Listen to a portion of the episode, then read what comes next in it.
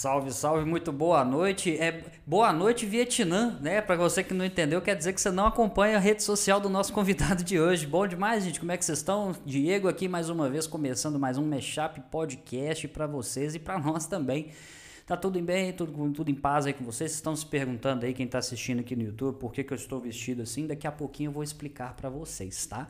Mas antes de mais nada, vamos começar mais um convidado muito bacana para gente conversar, bastante história para a gente jogar conversa fora e ficar sabendo de muita coisa nova. Galera, Vamos começar aqui com os nossos agradecimentos aos apoiadores deste canal maravilhoso aqui. Fazer um agradecimento a Azul Cereja Laços. Todo dia a gente muda a ordem. Azul Cereja Laços de Belo Horizonte, arroba Azul Cereja Lacos no Instagram. Sigam lá, laços para as crianças, seus filhos, suas filhas, seus tiaras, tudo que você precisar, lá a Natália tem. Pode mandar mensagem para ela, ela está sempre à disposição. Agradecer também a RR Limpeza de Pedro Leopoldo, RR Limpeza, arroba rr.limpeza. Limpeza de estofados, sofás, colchões, restauração de piso, tudo que você precisar, eles fazem também. Manda mensagem lá no Instagram, tá bom? Fazer um agradecimento também a. hoje, hoje tá ali, mano, eu não tô vendo? Tá, hoje tá, hoje tá. tá. Aê, tá hoje tá pode. Aí, ó, aí, ó, fazer um agradecimento a Gaflor Langeris também, que tá sempre aqui com a gente, apoiando. Muito obrigado. Sempre a Ellen, arroba hflorlingeries no Instagram, para não errar, tá, gente? Fazer um agradecimento também a Dulce Fue. Peraí só um minutinho. Ai, eu gosto, é, é realmente a, a, boca seca. Arroba Dulce Fue, doces, bolo de pote, bolos caseiros, um bolo de foie maravilhoso. Arroba Dulce Fue no Instagram. Segue lá, a Raquel tá esperando sua mensagem. E por último, aliás, não, por último não, tem mais dois aqui, calma, eu fico desesperado. Tem a Quero também, de Sete Lagoas, Rua Quintino Bocaiúva 290, loja 1. Um agradecimento especial ao pessoal de lá da Quero. Se vocês precisarem de lanches, melhor açaí da cidade, melhor pão de queijo também da cidade, pode ir lá, eles estão sempre dispostos a atender. E por último, mas não menos importante, um agradecimento a Marco Filmes. Se você quiser fazer as filmagens do seu casamento, do seu evento, sua empresa precisa fazer uma filmagem para divulgação, manda uma mensagem, o pessoal está sempre lá disponível para atender, tá bom? E falando em Marco Filmes, a gente sabe que a gente não pode esquecer de Hermano Marco, boa noite. Boa noite, meu amigo. Como é que você tá, querido? Ó, a voz hoje, a voz hoje tá bonita. Ah, muito bem. Acabou de acordar também, né, filho? Isso que dá. você é louco? Sacanagem. Falando igual um doido, cara, vem me falar uma coisa dessa. Uai, cara, não sei, a gente tem, né? Não, não tava é. do seu lado, não vi você trabalhando. Tá certo, tá certo. É, eu já montei umas postagens no Instagram já. Ah, programadas, pra, né? Programada para ir divulgando, para o pessoal achar que eu tô trabalhando. Saquei, assim, saquei. Vai soltando a semana toda. Foi um dia de trabalho intenso. Você me perdoa, é. cara, mas é porque eu trabalho com provas, não com suposições. ah, garoto, é isso aí. Ó. mas tá tudo bem? Tá tudo Muito na paz? Muito bem, meu amigo. Show Ainda de bem. bola, show de bola. Cara, hoje nós vamos conversar com uma pessoa fantástica, mais uma pessoa fantástica sim, participando sim. aqui. A gente já tá agradecendo já de uma vez. E você não perguntou, né? Mas eu já vou te responder, porque hoje eu tô com essa roupa diferente, né? Sim, eu tava te perguntando. Quando chegou, você não quis me responder, não, falou que eu vou responder ao vivo. Isso, tem que ser ao hum. vivo, porque é o seguinte, cara, hoje nós está, está, está aqui conosco, né? Não presencialmente aqui, mas está né, ligado aqui com a gente. É um jogador de vôlei que para mim, para mim, humildemente essa é a minha opinião, é para mim um dos melhores levantadores da história. E hoje eu vim a caráter porque o cara, quando joga, ele joga de terno e gravata, de tão, tanta classe que ele tem. e é por isso que eu vou convidar ele para participar com a gente aqui. Seja muito bem-vindo, William Elmago Arjona. Bem-vindo, cara. Opa, boa noite. Obrigado, gente. Obrigado pelo convite. Para mim é um prazer estar aqui participando. E vamos que vamos. Estamos aqui para aproveitar essa noite juntos. Pô, show de aqui bola, é cara, show de bola. É, William, vamos agradecer a você aqui publicamente, já de uma vez, é, pela presença aqui com a gente. Você, você foi muito solícito aqui para poder conversar com a gente, valeu demais. Você falou que você gosta do formato de podcast, então, assim, já falou que o nosso podcast é o segundo melhor podcast de Minas Gerais aqui, que eu já percebi, né? Não, não vou nem falar qual é o primeiro, não, para não comprometer aqui. Nessa entendeu? hora a gente joga imagem das nossas câmeras aqui para não mostrar ele rindo. É tipo isso, né? Coitado. Conta não, não conta não. Isso, vamos deixar do jeito que tá. William, antes de mais nada, meu querido, é... vamos começar aqui. A gente, a gente gosta sempre de fazer uma introdução, até porque você é uma pessoa que é muito conhecida, querendo ou não, você é uma figura pública hoje em decorrência do esporte, em decorrência da sua função. Mas a gente queria conhecer um pouco do, seu, do, do início da sua carreira. Tenho certeza que você já falou isso em muitos outros lugares, mas até para a gente contextualizar. Como que você começou? De onde veio a inspiração? Quando foi também? Como, conta para nós, cara. Bom, eu comecei a jogar vôlei é, na minha escola. Eu acho que esse é um, um início da grande maioria de todos nós, pelo menos da nossa geração, né? uhum. né? o esporte, educação física, o esporte já estava ali é, envolvido na, na, na, é, na, grade escolar. Uhum.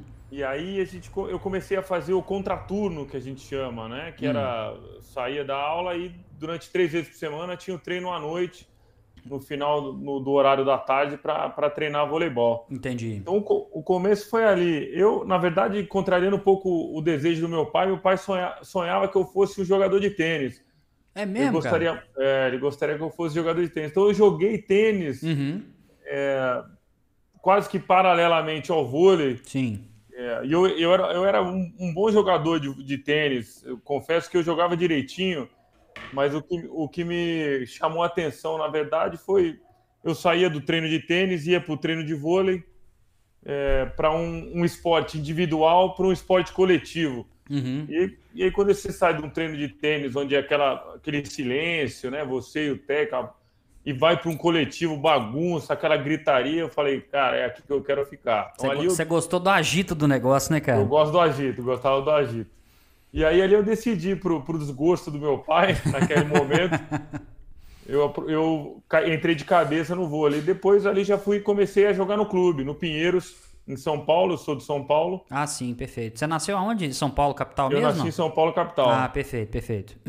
E aí, aí foi de família de, de, de atletas. Meu pai um, era um panamenho, né? Vindo do Panamá. Olha, cara, eu não sabia dessa informação, que bacana.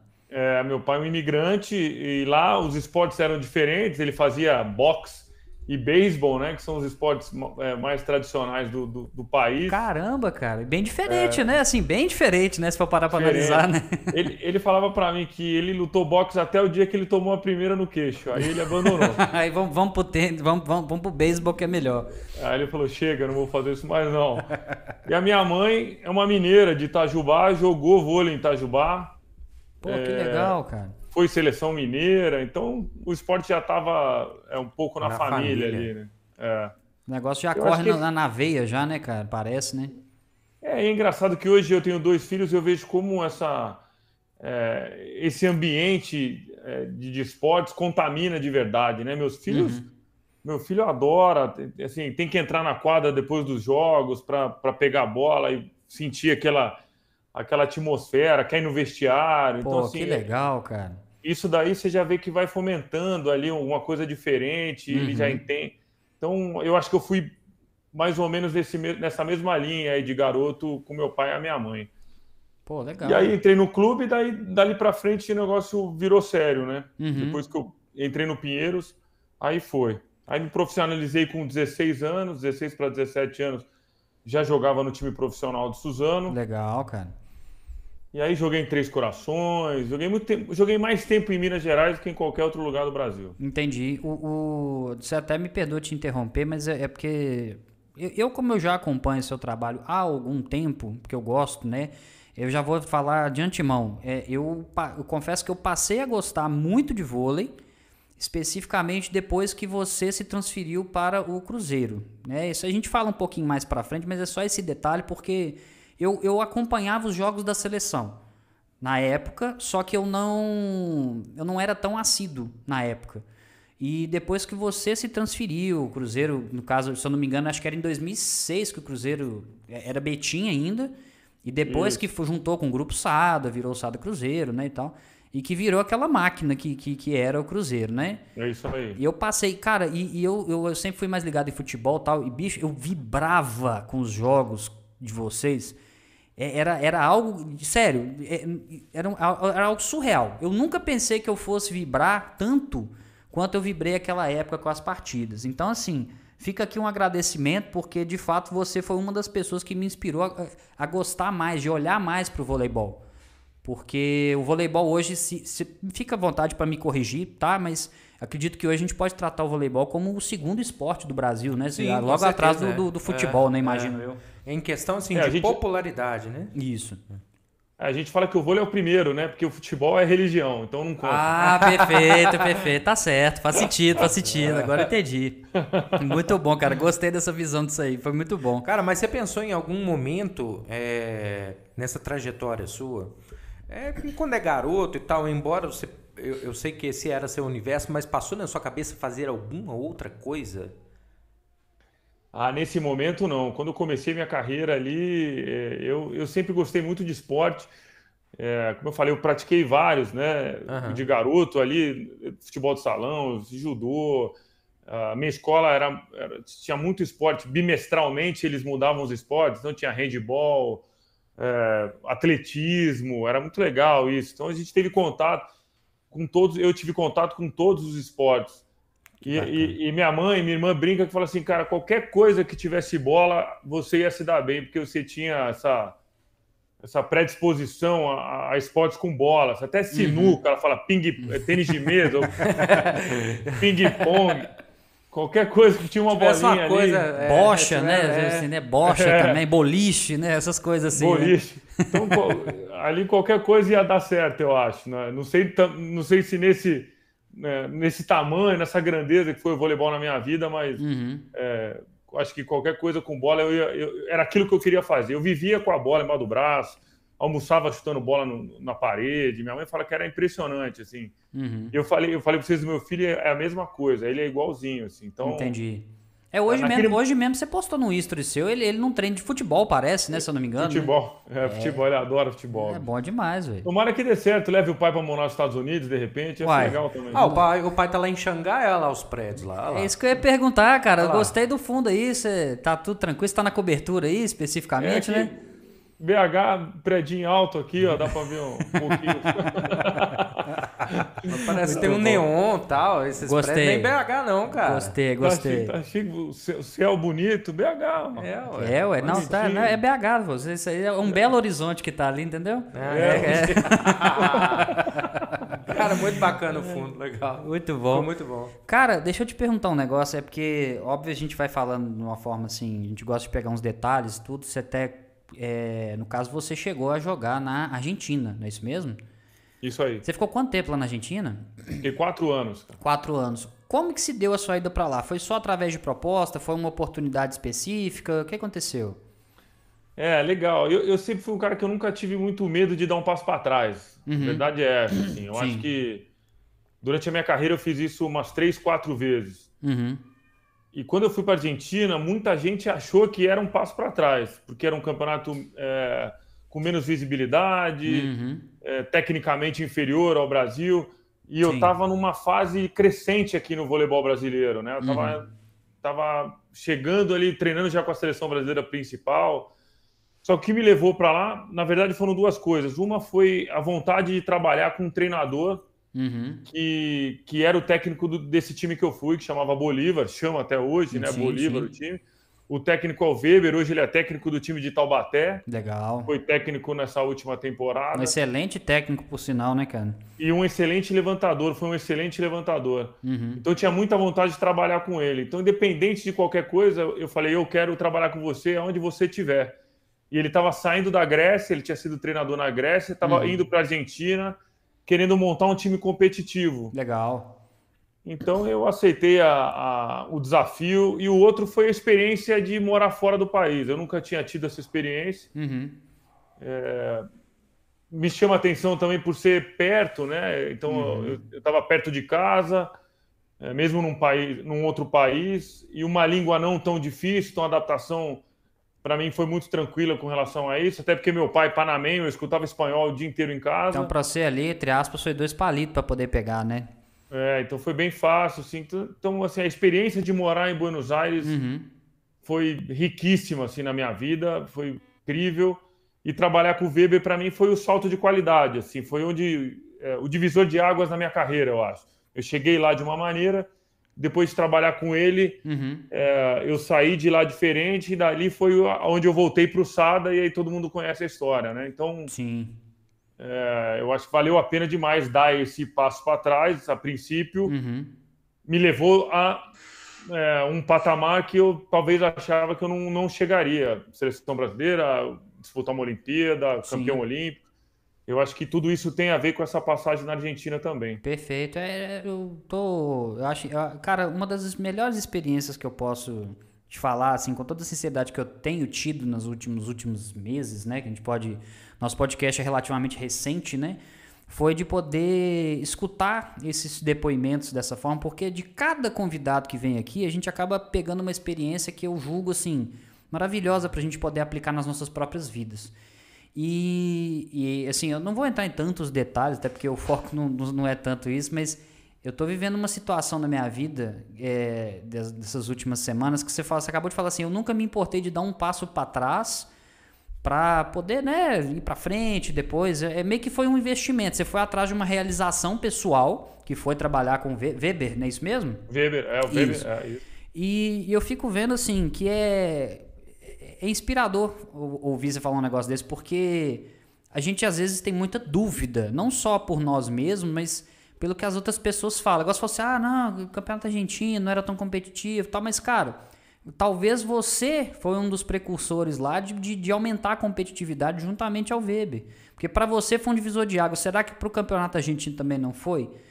E eu fico pensando que, de fato, você pode, pode ter sido a diferença na sua carreira, mas você pode ter certeza que você fez uma diferença bruta lá também. Porque você não ganhou o apelido de El Mago à toa. Foi lá que você ganhou esse apelido, não foi? Foi lá, foi lá, é isso aí. Cara, e, então assim, eu fiz essa brincadeira do, do, da camisa social aqui, vestindo, mas é porque é verdade, cara. Você jogando é algo diferenciadíssimo de ver.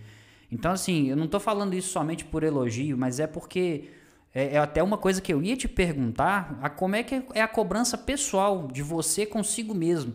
Porque isso é fruto de treino, é um dia após o outro, a gente sabe que você vai ganhando. Mas eu tenho certeza que em alguns momentos você deve ter, às vezes, assim, não sei, né? Mas às vezes você deve ter duvidado de você mesmo. Será que eu dou conta? Será que eu não dou? Como é que foi isso pra você? Até pra você chegar no patamar hoje, William, o, para mim, mais uma vez, um dos melhores levantadores da história do vôlei brasileiro. É, eu, eu acho assim, o mundo em geral, qualquer coisa que você vai fazer hoje é extremamente competitivo, né? Sim. É, é, e assim, no esporte, muito mais, eu acho, porque vai afunilando, você é jovem, uhum. aí você passa para um, uma equipe juvenil, já vários jogadores que você jogava antes já vão saindo, não, não conseguem chegar, e aí no principal afunila, e assim vai.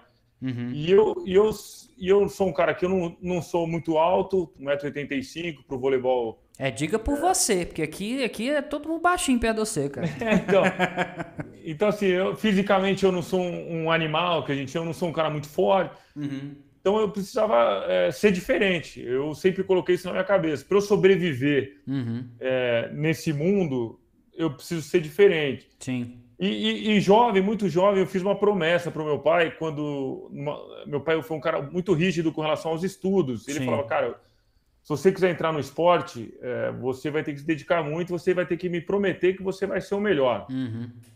Se você não me prometer que você vai ser o melhor, você vai estudar, porque você vai ter mais oportunidades na vida. O esporte vai afunilar e vai ficar complicado você viver do esporte. Sim, sim. E eu, com 12 anos, fiz essa promessa para ele. Falei, não, eu te prometo, você pode me apoiar que eu vou, vou ser o melhor. Então, a minha, a minha carreira inteira foi a minha frase de cabeceira. Então, uhum. eu sempre trabalhei para ser o melhor, porque eu sabia que se eu vacilasse um pouquinho, alguém tomava o meu lugar, alguém ia tomar meu lugar. Exato. Então, a minha dedicação, o meu comprometimento com a minha vida profissional, com as pessoas que dependem de mim hoje, uhum. ou dependiam um tempo atrás, sempre, nunca deixou com que eu. É, a gente fala de zona de conforto, né? Sim. É, nunca me deixou estagnar. E, e, foi, e é uma coisa muito clara para mim isso, porque se eu não trabalhar, eu tenho hoje 41 anos, vou fazer 42 anos. Certo. E se eu não trabalhar para ser o melhor de novo, o ano que vem eu estou fora da onde eu estou, uhum. alguém vai tomar meu lugar. Então, assim, se eu quero é, continuar jogando em alto nível, continuar dando orgulho para minha família, é, eu preciso acordar todos os dias uhum. pensando em ser o melhor, treinar, treinar para ser o melhor e assim sucessivamente até o dia que eu parar. Às vezes as pessoas falam para mim, falam, Pô, mas você já ganhou tudo na sua vida, cara. O uhum. que mais que você quer? O que, que, né, que, que te motiva? Que... Chega, não tá bom. Uhum. Ele me motiva ao dia seguinte. Sim. Até o último dia de eu parar, até eu falar, meu, parei de jogar, eu quero parar em alto nível, eu quero parar sendo o melhor, Sim. ou estando entre os melhores. Então é isso que talvez faça essa diferença para mim. Assim, eu, não, eu não aceito. Uhum. As pessoas falam, pô, mas é, você, não, você não se acomoda? Falo, eu falo assim, profissional, se você pensar na palavra profissional, Sim. não existe acomodação. Essa palavra não existe. Eu sou profissional, eu preciso fazer o meu melhor sempre. Você está em constante mutação, né? Se for parar pra Não tem jeito. Então, se eu começar a dar o um migué, que a gente chama, ou não Sim. fazer o negócio bem feito, aí não tem mais por que me chamar de... pro- Acabou o profissionalismo, isso não é ser profissional. Perfeito. Então, então até, até o, o dia que me chamarem de profissional, eu vou dar o meu melhor. Então, é, é assim que eu lido com as coisas. Assim. Basicamente, minha vida é, é todo dia em busca da excelência. Show. cara. Acordo, eu acordo no dia de manhã falando, cara, eu preciso fazer melhor do que eu fiz ontem. Uhum. Eu não sei se isso vai acontecer, mas o meu pensamento é sempre esse, entendeu? Entendi. Até porque tem coisas que são externas também, não depende da gente. Né? Exatamente. Claro, faz sentido. Mas o que acontece muito Sim. é que as, as pessoas elas é, querem depender da motivação. Uhum.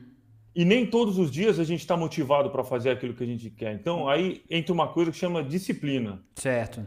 E isso acontece comigo também. Tem dia que eu acordo de manhã cheio de dor, falo, poxa, cara, hoje eu não queria fazer nada, mas não, a disciplina me faz levantar da cama e dar o meu melhor. Então é, é- é uma, uma mensagem, uma, Claro. é uma coisa que eu levo, mas é uma mensagem bacana que assim, você não pode depender só da sua motivação. De fato. Isso aí você não vai conseguir, não vai chegar. Porque com certeza vão ter dias que você não vai estar motivado para fazer aquilo que você tem que fazer. Uhum. Faz sentido, cara. E Realmente é, é- Porque a motivação por si só ela não tem o poder de, de tirar a gente da cama na fo- é- é- que, que vá na força do ódio, mas vá, né? Mais ou Vai. menos isso. É, tem gente que fala muito é o seguinte, é, às vezes são conquistas muito pequenas. Uhum.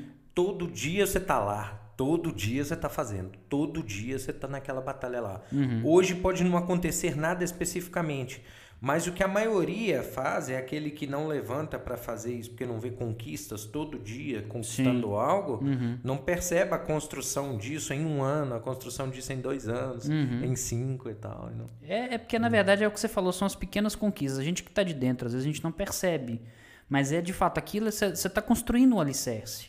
É, é, é o. É porque é o- tem gente que acha que está ganhando tempo. Por exemplo, olha, ah, não, é hoje. é, eu, eu tenho uma entrevista de emprego amanhã. Uhum, uhum. Tá, mas e hoje? Ah, não, eu vou esperar a entrevista para amanhã. Entendi. Então hoje eu não preciso. Acha que tá ganhando o dia. Sim.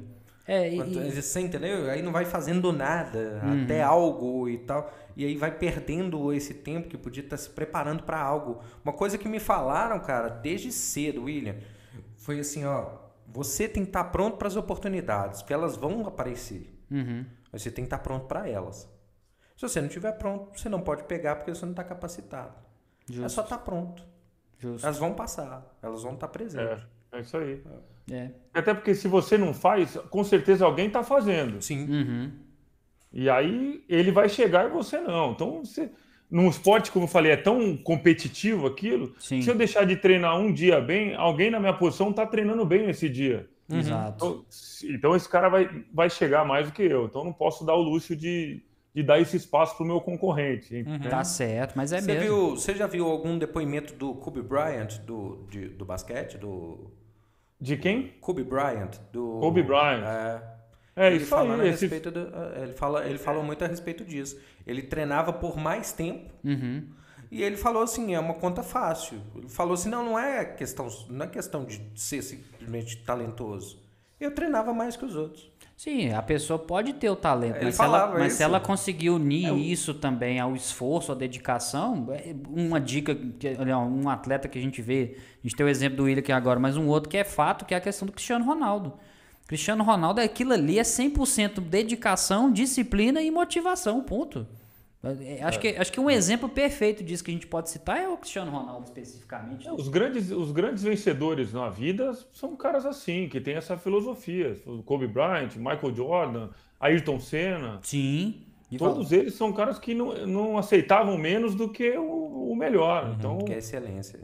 é, não é à toa, não é uma coisa que não, não cai do céu, né? A gente fala, é, pô, eu queria ser um Ayrton Senna, eu queria ser um William. Uhum. É, Pô, o cara, que, é, você queria, mas você está disposto a fazer tudo que eu, Você tá correndo atrás disso, né? É. Uhum. É porque o É, pessoal hoje é acha fácil. que é, né? Fácil na hora que tá lá Hoje é você sendo idolatrado. quero, né? né? É, exatamente. Mas dizer, seu propósito é o mesmo, você faz, você está disposto a fazer o que eu fiz a minha vida inteira. Aí beleza, aí você chega, senão não vai, ué. Uhum. Eu Exato. queria ser um Ayrton Senna também, mas lá na ponta do iceberg é ali para baixo, tudo que o cara fez para chegar lá. Isso é, as pessoas não sabem. Exato. Acham que é sorte, né? É, não, é, é sorte. É, a pessoa chegou lá por sorte. É, é, quanto, quanto mais disciplina você tem, mais sorte você tem também, né? É, exatamente, é, exatamente. Elas vão crescendo juntas nesse tem ponto. Tem um livro do Bernardinho que fala que é colocar a sorte a seu favor. Né? Uhum, exato. Você está posicionado para que quando acontecer... É, Uhum, é, a sorte acompanha quem trabalha, né? Isso, uhum. exatamente. Deus ajuda quem cedo madruga. Ah, várias, frases motivacionais aqui Mas agora. Vamos lá, vou é. pegar outras. Sacanagem. É só nos clichês agora. Muito bom. Cara, voltando um pouquinho aqui para a questão da Argentina na época, quando você mudou especificamente daqui, você foi para lá, você, assim, você falou da questão do idioma, que você não teve tanto problema para adaptação, mas assim, questão de rotina de treino, uh, alimentação, até a, a adaptação não, acho que não é o caso, mas desses pontos específicos, foi fácil também para você? Como é que era? Tinha diferença? Você sentiu muita diferença nesse ponto lá? Ah, para mim foi muito tranquilo, assim, porque eu fui muito bem recebido. Acho que a Argentina, eu, é, eu tinha um pouco de dúvida com relação à, à rivalidade, né? Isso. A gente, a gente, sai daqui imaginando algumas coisas. Uhum. E quando eu cheguei lá, engraçado que né, no primeiro mês que eu, estava lá, eu me mudei para um apartamento e entraram no meu apartamento e levaram algumas coisas. Assim, Nossa, cara. Logo no começo. Uhum. E um mês de Argentina, mais ou menos. E, e logo depois que aconteceu isso, o, os jogadores do time, é, cara, os, os, caras se reuniram ali e falaram: Meu, nós vamos atrás do cara, vamos falar com o porteiro. Sim. E assim, é, eu nunca esperava isso. Uhum. Eu, eu, confesso que eu não, não, esperava isso porque tinha esse lance da rivalidade. E eu falei assim, cara, se acontecesse no Brasil, dificilmente os jogadores se uniriam para me ajudar nessa situação como foi lá. Saquei. Então, então eu já falei, logo de cara eu falei, opa, não era aquilo que eu esperava, o negócio é diferente, os caras são um ponta firme, entendeu? Uhum, sim, claro. Isso também dá uma confiança danada, né? Até para própria danada, adaptação, danada. pô. Eu, não, pô, minha tia é, é chaveiro, vamos falar para ela mudar um negócio lá, a sua chave. Então, assim, todos se, se, predispor, é, se colocaram à minha disposição para arrumar, para resolver essa situação. Uhum. E aí eu tinha mais dois brasileiros no time, o Weber era um cara que já tinha jogado no Brasil também, então a adaptação Sim. em relação a isso foi, foi muito tranquilo. A cidade é Buenos Aires espetacular, né? Eu, é lindo, lindo. Eu aproveitei aquilo muito, assim. Eu conheço mais Buenos Aires do que São Paulo, que é a minha cidade natal, por exemplo. Perfeito. É, eu acho que é engraçado quando a gente viaja, a gente acaba querendo conhecer mais do que a, a, nossa cidade, né? Exato. Mas assim, uma cidade culturalmente falando absurda, assim, tem muita coisa legal para conhecer, muita coisa bacana, interessante. Então, eu não, eu não tive. A língua, como eu falei, para mim foi, foi muito tranquila. Uhum. E, o, e, o, voleibol, é, eu, como eu falei, eu estava numa, numa crescente aqui no Brasil. Então, o apelido surgiu até nesse sentido de, nos primeiros jogos ali que eu comecei a fazer, eles não estavam muito acostumados com esse estilo de jogo, eu acho uhum. lá. Então, é, comecei a inventar umas jogadas, é, umas loucuradas lá que eu ainda, ainda gosto de fazer. E é cada e coisa nada... linda que você faz, cara, é muito bom. Cada jogada maravilhosa. É por isso que é mago. Ele faz uma jogada que o pessoal não vê a bola. Sumiu, ó, ó, cadê? Ninguém viu. É um e cara que levanta a galera. E aconteceu isso mesmo. Os caras começaram na arquibancada a esfregar as mãos, assim, como se fosse uma lâmpada. Uhum. E começaram a gritar da arquibancada, né? Pô, Mago, e aí, Mago, o que que. Tira alguma coisa na lâmpada. Tira... e lá é engraçado, porque o argentino está muito acostumado a dar apelido para jogador, né? No futebol, Sim. a gente vê muito é, Titã Palermo, a, a Bruja Veron, Isso. a Pulga Messi, todos Isso. têm um, um apelido. Então, acho que eles ficou muito fácil para eles em relação a isso.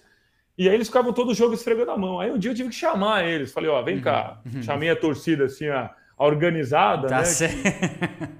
E lá o vôlei é igual ao futebol, aquela torcida com o bracinho lá, é mesmo, balançando negócio o braço. Lá é, é, é ferrenho, é ferrenho. Pô, não sabia que pro é, vôlei, eu não sabia que era assim, Eles cantam música, né? Diferente, não é o leleô, né? O nosso leleô. É uma música. Então, a música do nosso time, por exemplo, é a do Roberto Carlos. Os caras colocam o nome do time, uhum. algumas coisas dentro da música e Sim. acabam cantando durante o jogo. Legal. E aí eu cha... É legal. E aí eu chamei os caras e falei: Ó, oh, meu negócio é o seguinte: não é. As jogadas saem de repente, assim, não é uma uhum. coisa muito treinada. É igual o Ronaldinho Gaúcho, cada uma pedalada ali de improviso. Não é que o cara e os caras queriam que todo jogo tivesse uma jogada diferente, alguma coisa assim. Ah, hoje o jogo foi chato. O William não fez, não fez é, alegoria pra nós. Ele não fez a magia hoje. Pô, comprei o ingresso, o cara não fez nada. É tipo. Hoje, é só pagar pra ir no show. e aí cara. eu expliquei, falei, ó, é improviso. Não, tudo bem, mas ficou legal, a gente todo jogo vai fazer a menção à lâmpada, não sei o quê, e aí pegou. Hum. Ah, bom demais, cara. É bom, até porque isso, obviamente, foi um fator decisivo para você poder desempenhar bem o seu papel também, porque a gente sabe, cara, a gente. Eu, obviamente, eu não, não tenho essa mesma vivência, mas a energia numa quadra, eu já tive a oportunidade de ir na época nos jogos do Sada Cruzeiro especificamente. Cara, é uma vibração boa demais, é, é, é menor, mas é como se você estivesse no campo ali também. E a gente sabe que muda. Não, não é a torcida especificamente que vai fazer o time vencer. Mas às vezes o time tá com a moral meio baixa, quando a torcida vai junto, os caras, ah, velho, vão embora, vai para cima e, e, vai, né? Realmente eu acredito que funciona isso também, né?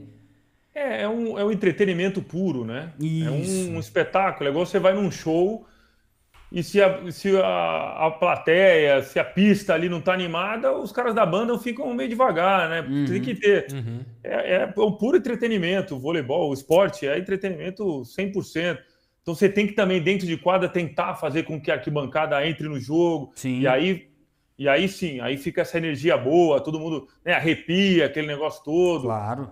É gostoso, você sai de lá, eu, é, isso é muito legal. As pessoas saem dos jogos, vêm falar comigo e falam, cara, tipo assim, meu dia tá ganho, uhum. ou vou para casa diferente, cheguei aqui do trabalho meio, meio estressado e, putz, cara, tô tô novo. E isso é muito legal. Acho que esse é uhum. é o, o, a chave do negócio. A verdadeira essência né, do, do, do esporte em si, que realmente faz, faz sentido, cara, realmente faz.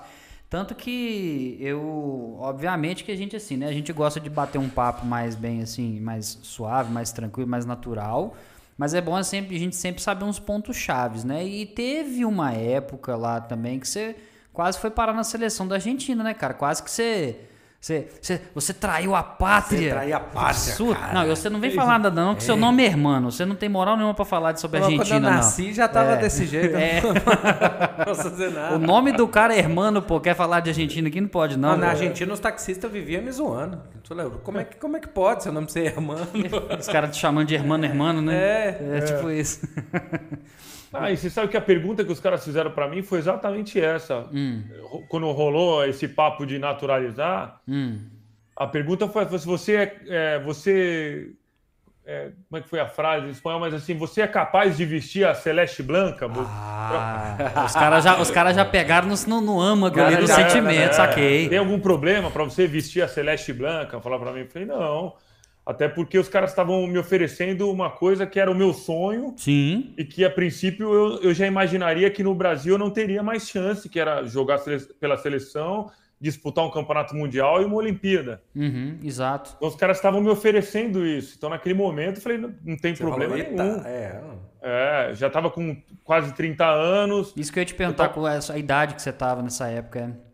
É, eu estava com 29, 30 anos, era o quarto ano que eu estava na Argentina, precisava ficar quatro anos para regularizar a papelada. Sim, sim. É, e aí eu falei, cara, eu topo, uhum. vamos embora. Eu estava jogando eu estava num nível bom na Argentina e não era lembrado na seleção brasileira, então uhum. eu falei, eu acho que minha fase lá já foi. Entendi. Então eu cheguei a conversar com, com ministros, uh, arrumei a papelada, estava tudo encaminhado, e aí eu recebi a proposta do Sada para voltar. Ah, ainda bem, ainda bem que recebeu a proposta. É, você vê como, como, como é difícil, assim, é, eu sempre falo que toda decisão é angustiante, né? Porque você nunca Sim. sabe se ela se você está seguindo o caminho certo. Uhum. E aí, naquele momento, eu falei, eu vou abandonar meu sonho, de repente, jogar uma Olimpíada, mas eu tinha uma, é, uma pressão, assim, entre aspas, da minha família. Minha mãe Sim. já era uma senhora e estava querendo me ver jogar mais de perto, meus sobrinhos, a minha irmã. E aí pesou a família. Eu falei, cara, vou voltar. Entendi. Nesse eu... ponto você sentiu que era a hora, então, né? Nesse, hã? Nesse ponto você sentiu que era a hora de retornar, então, né? É, então, eu falei, a gente nunca sabe, né? Uhum. a única coisa que eu tinha na cabeça é o seguinte: se eu for por esse caminho, eu vou fazer ele acontecer aqui. Eu não vou me amargurar pelo aquele que eu deixei para trás. Acho que isso uhum. é importante. Uhum. Porque a decisão não adianta, sempre tem dois lados. A gente nunca sabe se é o caminho certo, como eu falei, né? Sim, Sim com certeza. Então, o caminho que eu escolhi, eu falei, aqui eu vou fazer ele funcionar, porque senão eu vou ficar a vida inteira me remoendo. Poxa, eu devia ter ficado lá, devia ter ficado lá. Então. É. Ô, William, mas. Aí... E quando você recebeu a notícia que ia para a seleção? Pois é, aí eu acho que com dois anos de SAD, ali a gente chegou na final no primeiro ano, segundo ano a gente ganhou o campeonato, aí começou a, as especulações, né? Poxa, uhum. não, tem como, né? não tem como não levar o cara. É, exato. E sempre jogando em alto nível, porque o, é. o, desde que você chegou especificamente, óbvio, tinha todo o time, o Felipe. Né, foi nessa época o Marcelo, foi o Marcelo Mendes que te trouxe, não foi? Marcelo Mendes. Isso. Marcelo Mendes. Puta técnico também, é, é absurdo a forma que ele vê o jogo, eu acho interessante. Já vi algumas entrevistas dele, acho maravilhosa a forma que ele, ele pensa o jogo, né?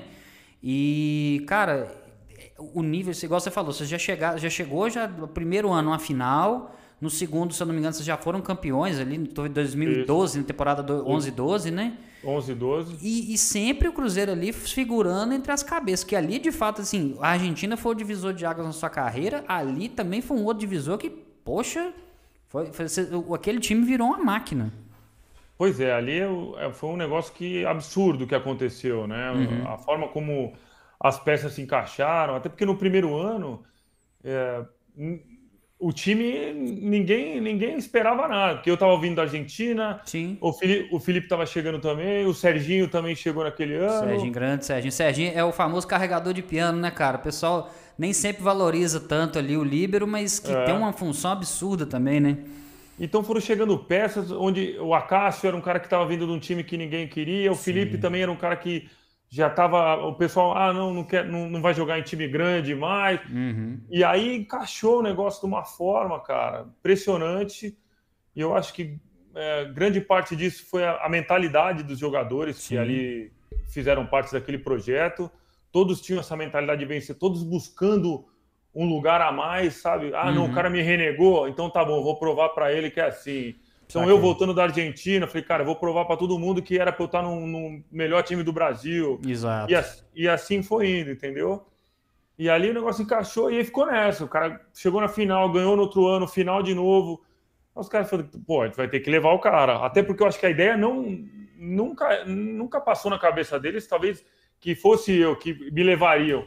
Mas da forma como os títulos foram sendo conquistados, o time uhum. foi jogando, Sim. não tinha como o cara falar, não, vou ter que levar. E Sim. aí depois a gente, né? Acho que as coisas.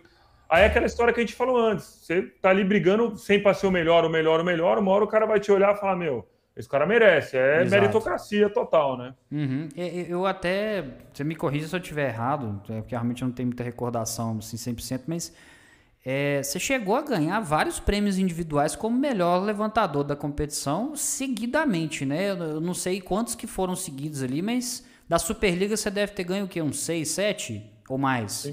Então, na Superliga acabou sendo são 10, 10 consecutivos. Meu né? Deus do céu, cara, é muita coisa, velho. É muita é, coisa. Desde que eu voltei para o SAD, de 2010 a 2021, que a gente pulou o ano, o ano passado que não teve por causa da pandemia. Sim, sim. Mas todos os anos. É, Caramba, dez, cara. 10 títulos. Não, parabéns, velho, porque de fato é, é, é, um feito muito grande e não só pelo seu trabalho desempenhado, mas também pelos outros profissionais que lá estavam também, porque, cara, Superliga é cheia de jogador qualificado pra caramba, jogando em alto nível também o pessoal. Então, assim, já fica o parabéns aí, porque o trabalho que você fez lá, o pessoal também, óbvio que você não fez isso sozinho, o pessoal te ajudou a chegar lá também. Com certeza. Mas, assim, do, do especificamente do Sada Cruzeiro, para você especificamente, teve algum momento mais marcante que você se lembra, assim, que foi um momento de maior realização? Ah, eu acho que a nível de título, sem dúvida, né? Eu, na minha passagem pelo Sada, foram acho que 26 títulos de 31 disputados. Só, 30... só isso, né, cara? Assim, foram é, poucos títulos. É, então, com certeza foi muito marcante em relação a isso. E a, e a fase da Argentina foi muito marcante também para mim, uhum. que também foi foram quatro anos, foram 21 campeonatos com 20 títulos. Você tá louco, velho. Olha isso. É muita coisa, e o, cara. É, e o time jogou. O time jogava muito bem, tá muito bonito, assim, muito vistoso de ver jogar. Um voleibol que eu gosto muito. É, de jogadas, de, de, uhum. Aquela coisa é, até mais plástica também, né? isso, mais old school, assim, meio anos 80. O nosso Legal, time lá jogava, jogava assim e eu adoro. Eu tento até implementar isso um pouco hoje, uhum. é, porque eu, eu fui formado né, com essa geração. Você é dessa escola, acho, né? Com essa escola, eu acho esse voleibol muito bonito. Hoje é um pouco mais difícil porque é muito mais força, uhum. o saque é muito mais forte, é, é mais difícil você fazer as jogadas como era antigamente mas eu estou sempre tentando. Então, eu acho que esses dois, é, esses dois times marcaram bastante. O Sada é incrível, tricampeão do mundo é, é uma coisa surreal, assim. Eu acho que isso dificilmente vai acontecer no mesmo time novamente. É, a, a, a, bom, agora que me veio um branco, me deu um branco aqui em relação ao Mundial de Clubes. Outro clube brasileiro já tinha conquistado o Mundial de Clubes antes, não? Eu acho que nenhum. É acho que só o Banespa, se eu não me engano, na época foi vice-campeão mundial. Mas também já tem. Tinha... É, acho que campeão de fato, acho que o primeiro foi o Sada Cruzeiro. É, primeiro. É, não, realmente, o feito, o feito é incrível, cara. E. É. E dando uma pausa aqui, só lembrando, tô vendo aqui os, as interações aqui no chat, tem um pessoal mandando mensagem, mas vocês ainda estão tímidos. Pode mandar pergunta, viu, gente? Se vocês quiserem mandar pergunta aí pro. Óbvio que pro, pro William vai ser muito mais interessante, mas se quiser mandar pergunta pra gente aqui também, pode, a gente responde, tá? mas. E, outra coisa, não se esqueçam, não, tá? Na descrição aqui do vídeo tá o arroba do William, lá do Instagram também. Sigam ele lá, se você não tá seguindo, siga ele lá. É, eu não vou nem arriscar não, tá, William? Porque o arroba seu lá ele é meio comprido, cheio de uns underline, eu vou acabar errando. Você lembra de cabeça ou não? É o William underline é o Mago underline a Jona, né? Isso, é pequenininho. Eu que, tô, eu que não sei falar é. o negócio. Mas já tá aqui também, se vocês precisarem, segue lá, porque tem muito conteúdo bacana. Até precisa acompanhar nas lives dele também, que ele sempre faz lá. Fala, você, ia falar alguma coisa, William? Desculpa. As, as lives o quê? Não, não escutei, desculpa. Não, não, que eu falei que o pessoal acompanhar seu Instagram porque você faz lá as lives, lá você pode, você tá fazendo. Até porque também eu imagino que deve estar tá um pouco mais difícil fazer com a rotina de treino voltando, né? É, então essas lives surgiram é, bem na época do, da, da, pandemia do ano passado, né? Ali uhum. na maio, junho, ali onde o negócio começou a ferver um pouco mais. Sim. É, eu estava em casa, isolado, naquele negócio da quarentena, e, e eu estava acompanhando muita notícia ruim, né? A gente estava numa Sim. fase de, de, notícia ruim o dia, dia inteiro. E você ligava a televisão, era notícia ruim, notícia ruim. E aí eu, eu falei para minha esposa, falei, quer saber, eu preciso, eu preciso fazer alguma coisa é, para entreter um pouco as pessoas e tirar elas um pouco desse, desse universo negativo, claro. né? De, de jornais e, e, e, notícias. E aí pintou essa ideia de fazer o Toque do Mago. Uhum é, a princípio era para ser alguma coisa generalizada, coisas que eu gosto de fazer, falar um pouco da minha, uhum. é, da minha vida, falar um pouco de música, falar de moto, que é outra coisa que eu gosto, oh, falar bacana, de vôlei, bacana. de esporte. E aí é, comecei a falar, fazer umas brincadeiras, fiz alguns desafios, algumas coisas assim. Legal. E o, e o feedback foi muito, muito legal em relação. Muita gente querendo saber parte técnica mesmo, uhum. muita gente que joga vôlei querendo, querendo algumas dicas de levantamento, é, aí falando um pouco, entrando um pouco numa, numa, parte legal que eu gosto muito de coletivo, de trabalho em equipe, liderança. Sim, legal. É, isso também foi legal. E daí no final, assim, mais pro final, acho que a coisa mais legal que eu fiz foi, eu chamei de jukebox do mago. Na é. verdade era é, eu entrava na minha live e chamava alguém que estava assistindo a live do nada para a gente bater um papo. Ah, que da hora, cara. Fazer ah, interação cara, mesmo, né, velho? Interação mesmo. Isso foi sensacional. Então eu falei, eu falava com um cara que trabalhava nos correios Isso. e aí eu perguntava para ele como que era a rotina dele. Então foi assim um e, e um bate-bola assim de 5, 10 minutos. Depois eu desligava e ele chamava outro que estava assistindo a live. Pô, cara, que da então, hora. Então assim, eu acho que essa intera essa interatividade com um ídolo, né? Uhum. Vou colocar assim. Sim. As pessoas não acreditavam muito, cara, não tô acreditando. E, e aí passou um negócio a ser. que legal. Passou uma coisa a ser tão natural que daí eu entrava na live, os caras, pô, Mago, me chama aí, vai, vamos bater um papo. Já não era mais aquela aquela idolatria, aquele cara no pedestal, já ficou Isso. muito mais próximo, muito mais gostoso. Com certeza. E aí eu acho que foi o pulo do gato. Aí foi, foi a parte que eu mais gostei, porque conheci muita gente falei com crianças, tinham crianças que Ah, que massa, velho. Cara, Bom foi, demais. foi lindo, assim. Pena que eu ainda não estou conseguindo fazer muito mais. Uhum. E, mas assim, foi, foi muito legal. Foi um conteúdo. É difícil, vocês sabem melhor do que eu. Fazer conteúdo é, é, é muito complicado, produzir esse conteúdo. Exato. Mas foi bacana. Teve uma parte do, do papo de levantador, que eu convidava um levantador convidei Dani Lins, é, Macris. Pô, legal, cara. Para também bater um papo, eu fazer Sim. umas perguntas para eles, alguma. Então, assim, você vai. A ideia mesmo foi entreter as pessoas para sair um pouco desse mundo pandêmico aí que a gente vivia, essa, essa, essa, coisa ruim que a gente viveu. Foi legal. Aí o projeto futuro, a gente fala um pouquinho off, aí quem sabe isso aí se torne um, um negócio um pouquinho maior e mais legal. Uai, cara, quem sabe, né? Inspirações inspirações estão aí para acontecer e, e, obviamente a gente deixa sempre aqui à disposição se precisar de alguma coisa, a gente tiver condições de ajudar, também vai ser um prazer, tá? Não esquece Nós disso vamos... não. Nós vamos trocar figurinha com certeza. É bom, é bom. E, cara, deixa eu te falar, é... antes de mais nada, a gente gosta assim, porque a gente vai pegando o pessoal, tem gente que não conhece, às vezes, o, o formato podcast, nunca tinha participado. Você, obviamente, já participou. E participou também do, do Tomei Gosto, que é com o Mar Alaska, que você acabou fazendo uma amizade muito bacana. Ele teve aqui com a gente no podcast número 3 também. E eu, eu, eu, eu, citei ele aqui agora, desse, desse detalhe, porque eu me lembrei de uma coisa que eu achei interessante, que no podcast que ele conversou com a gente aqui, ele falou que ele tem um vínculo é, até muito grande com o vôlei, que ele jogava vôlei também na época de escola tal. Só que eu, eu queria te perguntar pelo seguinte, eu, eu, irmão, não sei se você vai lembrar, cara, geralmente sua, sua memória é um pouco melhor do que a minha para isso. Mas ele falou que ele jogava vôlei cantando ópera. Você lembra um negócio desse? você lembra disso?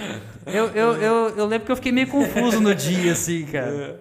Você joga cê, no vôlei, você fica cantando umas músicas também, com um blues na sua cabeça, alguma coisa assim, velho?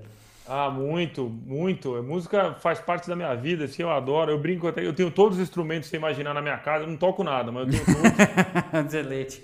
Aí, já, se, se, você, dependendo do projeto que você for fazer para poder expandir, já faz um cenário com os instrumentos tudo no fundo. Fica show, é vintage. Boa, Bom demais. Ó a dica aí, olha, aí, ó, fica olha a dica. Você me lembrou e um aí, caso, cara. E, depois depois é... eu conto. Depois dos instrumentos musicais, depois eu conto. Pode falar aí, pode falar aí. Não, acontece muito de, de fase de é, concentração, uhum. relaxamento. Às vezes eu estou num hotel, pré-jogo, estou sempre escutando música. Sim. E é engraçado que é, não existe é, uma linha muito definida para mim. Eu, eu, falo, eu, eu, falo que eu já joguei finais de campeonato escutando Iron Maiden e já joguei finais de campeonato escutando Beethoven. Caramba, né, velho? E eu acho que isso que é mais legal, porque a música é muito do seu momento, do, do seu estado de espírito, de como você tá. De fato. Não tem aquele. Ah, o cara fala, oh, mas você tem que escutar um rock and roll a mil por hora pra você entrar pilhado. Eu falei, não, às vezes tem que escutar um reggae pra eu entrar mais tranquilo. Exato. É, já, já tô pilhado natural, então eu preciso dar uma acalmada. E a música, ela ajuda demais nesse sentido. Então eu tenho, é, eu tenho uma variedade enorme de músicas que eu escuto. É, pré-jogo, como uhum. eu falei, é, concentração, eu adoro, assim, eu... Aí eu arrisco, eu fico brincando um pouco no violão, o quelele, é, é, pianinho, tem um pianinho, e eu vou brincando em casa também, porque é uma, é delícia, eu adoro. É bom, eu... cara, é bom. E, e você Aí naquela pergunta... Na pergunta que você me fez lá antes, né? De se você tinha pensado em fazer alguma outra coisa, se, Isso, fosse jogar sim, vôlei. Sim. Eu falo ao contrário, se hoje eu não fosse jogador de vôlei, eu seria músico, com certeza. Ah, tá. Então tem um, já tinha uma, uma, uma predisposição a alguma outra coisa. Entendi, entendi. Ah, é, música. É, é, é, é, a música. Eu, eu toquei algum tempo também em. Tocava em banda baile, essas coisas. E a gente via que tinha, tinha muito do que tem no esporte, de uma maneira diferente, mas tinha muito isso. Você tinha que aprender um pouco todo dia. Uhum. Música é, é, é um pesado diferente. Não, não é pesado pro físico. É, é isso aí. É, é, é, pesado da parte técnica, é muito pesado. É. É, o, o, até não é mudando o assunto, né? Dentro disso que você falou da questão de você entrar escutando uma música, alguma coisa assim, depois, ah, pô, escuta o rock and roll pra você entrar pilhado e tal. Você me trouxe, você me fez lembrar de um detalhe. Murici Ramalho, obviamente, você já deve ter, né? Não sei se você gosta de futebol, acompanha. Você, você gosta não? Acompanho. Você tem, você tem algum time? Pode falar, não pode? Ah, eu sou corintiano, sou de São Paulo, sou corintiano, né? Perfeito, perfeito. Murici, é, então, de qualquer forma, Murici Ramalho você conhece melhor ainda, porque querendo ou não, ficou muitos anos no rival tal. Ele, uma vez, ele deu uma entrevista, não me recordo quando, mas ele falou exatamente isso. Porque, ah, como é que funciona a motivação, Murici tal? Porque o, você tem que deixar o cara entrar pilhado. Ele falou, não, as coisas não é assim, não. Eu não tenho que chegar no vestiário e pilhar o cara a cabeça fora, não. Porque às vezes eu vou pilhar ele demais ele vai naquela força de vontade, vai dar um carrinho ali no início do jogo, você perde o jogador expulso, é, é o cara perde a cabeça. Exatamente, é. isso que você falou, porque dependendo do jogo, se você já tá ansioso, você já tá pilhado, colocar um rock ali, velho, pode prejudicar, que você vai entrar mil por hora ali, você não vai conseguir raciocinar as jogadas que você precisa. Às vezes, você entrando com calma, você consegue enxergar um jogo que seus, seus, seus companheiros não estão enxergando. Até porque também convenhamos, o, o levantador eu acho que ele tem um, uma visão bem diferente de, do, dos outros jogadores. Então não basta ser somente o levantador, você tem que organizar aquilo ali também. Dentro, dentro de quadra você também tenta fazer esse papel, não tenta? Total, total. É isso aí. As músicas mexem com as ondas neurais, né? Então você tem que tomar cuidado mesmo. Você, você salta a chapinha, como a gente fala na Argentina, né? Boa. Tem que, tem que cuidar, assim. Mas é. A, a, a música é tão ela tá, faz tanto parte do esporte que a gente a, coisa que a gente mais fala quando o time está jogando perfeitamente é que está uhum. jogando por música, né? Exato, tá em sintonia é. ali, né, cara? O é livro aí, do time... Michael Phelps, eles falam sobre um treinamento que ele fazia que que tinha uma memorização de vários procedimentos em que era, era como se ele já tivesse entrado na água e já tivesse feito. O treinador dele falava assim: coloca a fita para tocar. Caramba, é, que legal. Aí ele tinha todo um processo que ele mentalizava ele na, na, na piscina, uhum. fazendo os movimentos. Ele mentalizava que já tinha ganhado, já mentalizava tudo antes. É igual a educação física EAD, né? A distância, né? Você, você, não, você não vai ter a piscina assim, você vai fazer ali tá? os movimentos, né? Pelo menos, já. A gente desculpa Perfeito. a essa, essa mentalização é incrível, assim, é muito legal. O Rickson Grace falava isso também. Uhum. Exato. Falava que ele, ele, treina, ele sentia os golpes antes da luta. Dentro da luta ele não sentia nada. Caramba, né, cara? Como, Como se o cara já tinha entrado programado. É, é interessante, é. realmente, a gente parar é, pra pensar. Interessante. Porque é, é que você, você, cria uma casca, né, ali, é. né? Na verdade, e é um trabalho, esse é um trabalho, você faz esse trabalho. Antes do jogo, a gente mentaliza, tem que mentalizar o jogo, as jogadas, uhum. é, o time adversário, torcida. Sim. É, é, interessante isso e funciona muito, muito né? demais. Assim, é muito legal, muito legal. Eu leio um livro, na verdade eu já li umas duas, três vezes, já tô, já tô indo para a terceira, que chama O Poder do Hábito. E Poder ele fala hábito. sobre esse treinamento, que tem, inclusive, alguns times usando esse treinamento, é, que é aquele processo de.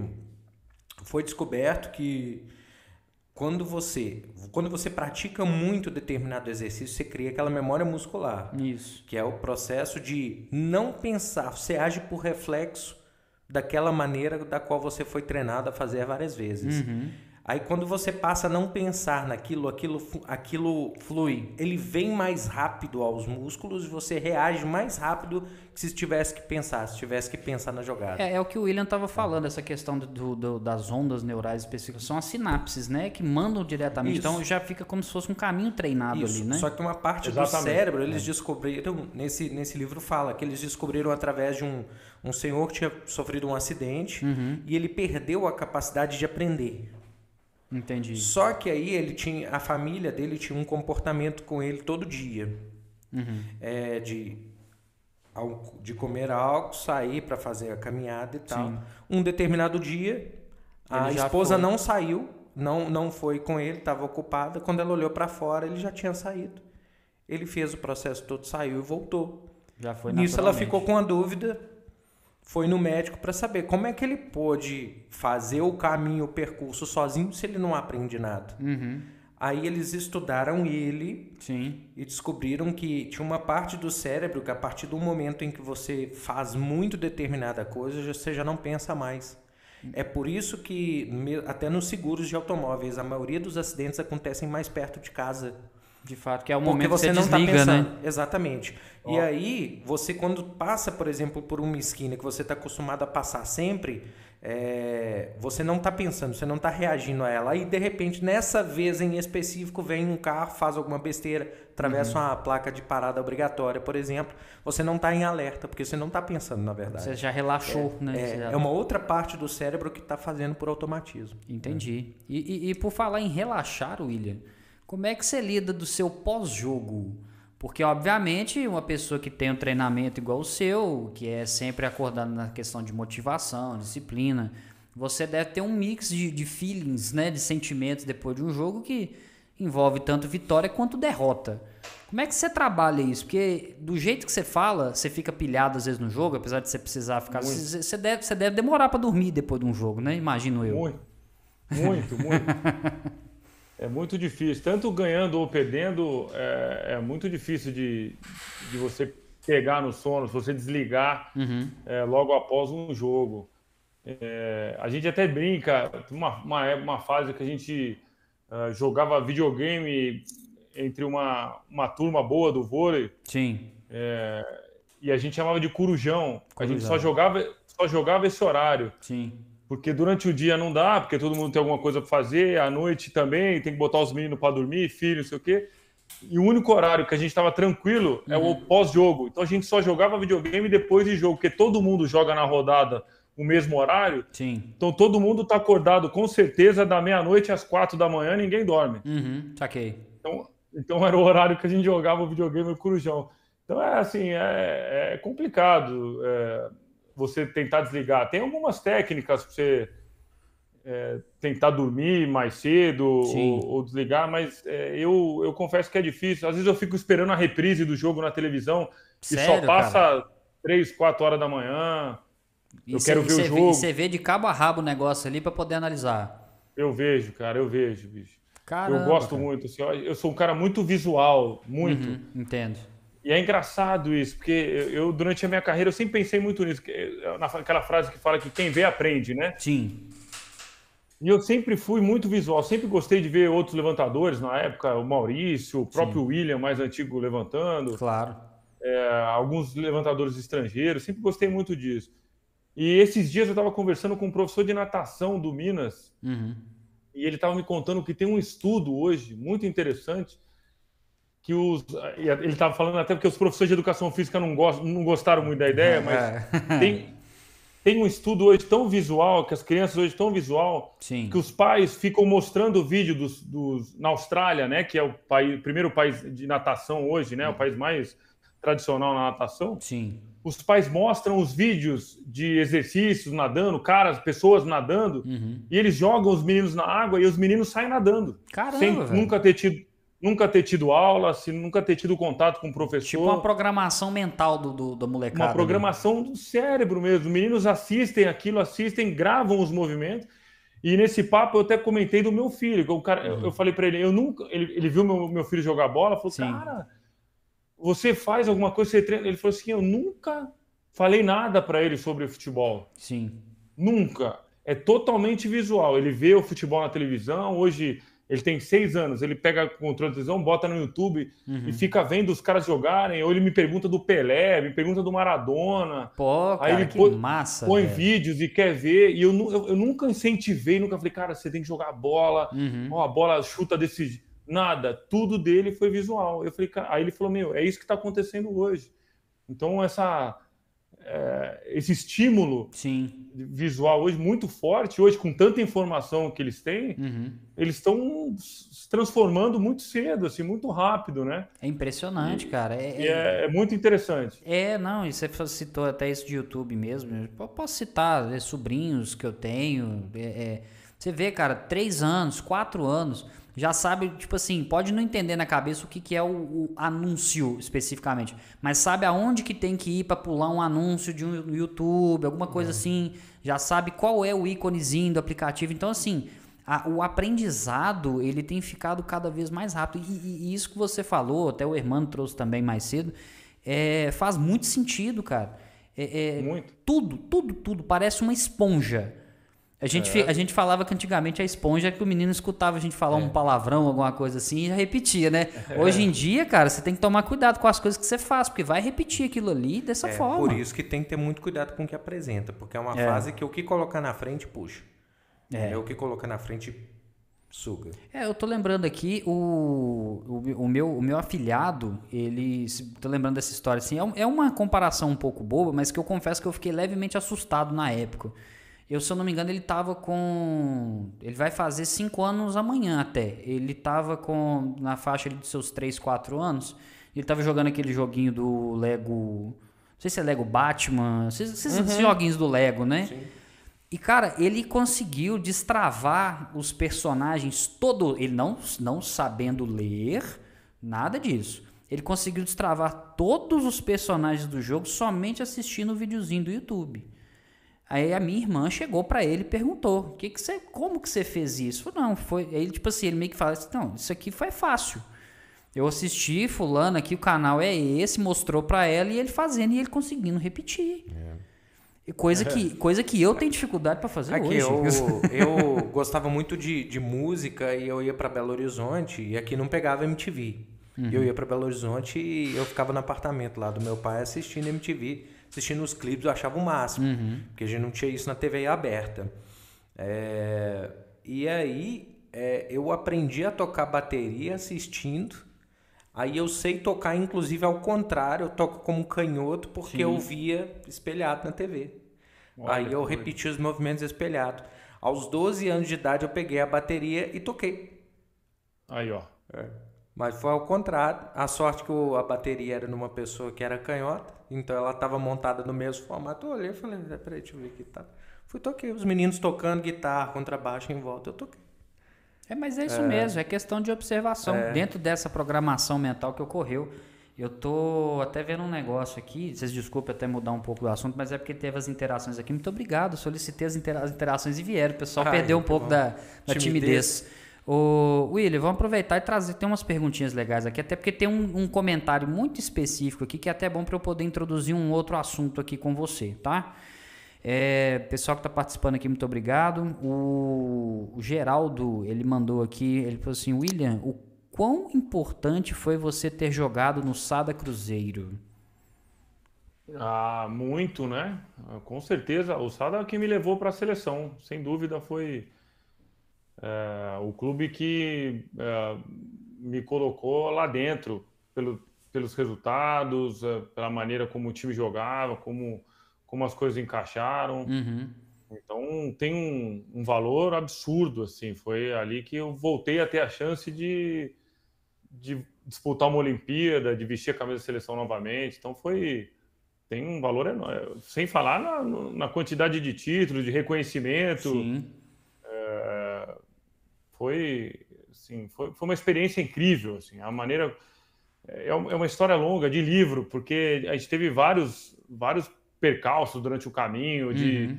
brigas internas, porque o time foi praticamente o mesmo durante muitos anos, né? Exato, exato. A espinha, a espinha dorsal do time foi a mesma durante sete anos, seis, sete anos. Quase que um casamento, né, cara? É, então a gente teve vários, vários problemas internos assim a serem resolvidos. Sim. E às vezes é, ganhamos campeonato com algum tipo de problema, mas o nível de profissionalismo era tão grande ali dentro uhum e não influenciava em nada. É muito, muito interessante assim a forma como desenhou tudo isso. Mas foi o Sada tem uma importância gigantesca na minha carreira. É fantástico. Mas, e, e o que, por que, que pesou mais? É... Eu acho que você chegou a falar, né, sobre a questão de você teve a chance de jogar pela seleção da Argentina e resolveu vir para cá. Foi a questão familiar mesmo. Familiar. Entendi. Ah, não. É, ele tinha respondido. É, é não, não, tranquilo. Eu queria saber se ele teve algum. Se, se, veio muita dúvida na hora, você pensou assim, poxa, talvez não, seja uma oportunidade.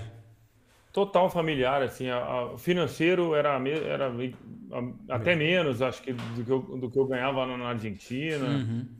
É, foi familiar, assim, como toda, como, como a grande maioria das minhas decisões são familiares, assim. Eu Perfeito. acho que são coisas que não, não tem preço. Que gente, os caras falam para mim sobre a seleção, pô, mas você um ano pediu para não ir. Eu falei, cara, quando você é pai, tem dois filhos, é, tem coisas que são prioridades já. Não é, é diferente de você é, é moleque ou você é, é solteiro. Uhum. E aí, para você ficar três meses longe de casa, não faz diferença nenhuma. Uhum, Agora, com dois filhos pequenos, te cobrando.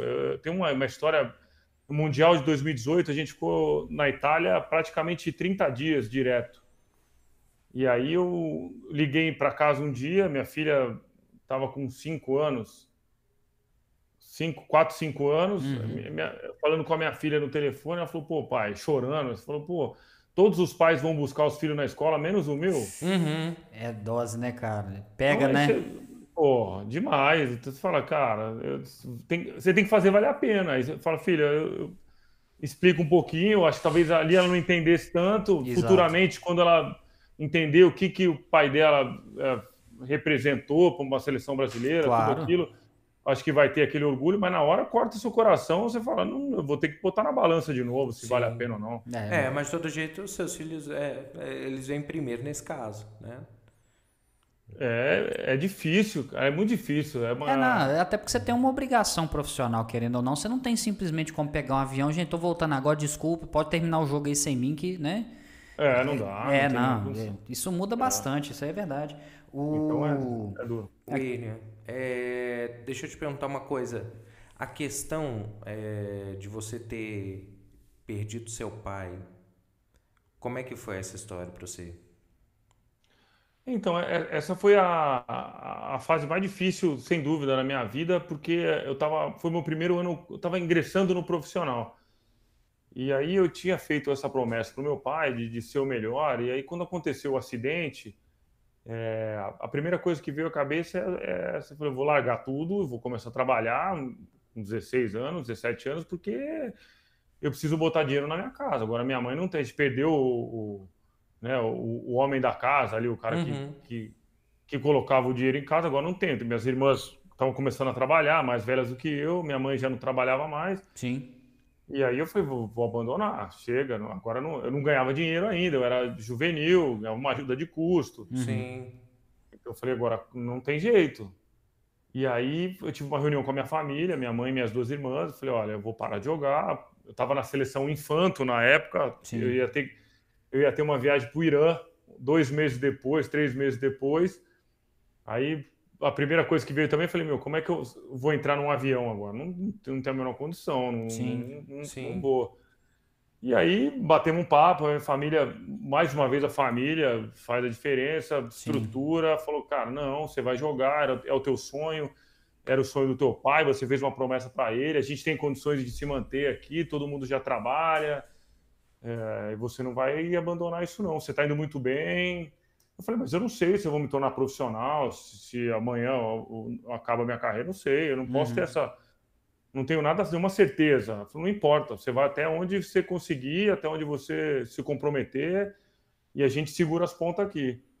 Então foi, é, foi um momento bem complicado, Uhum.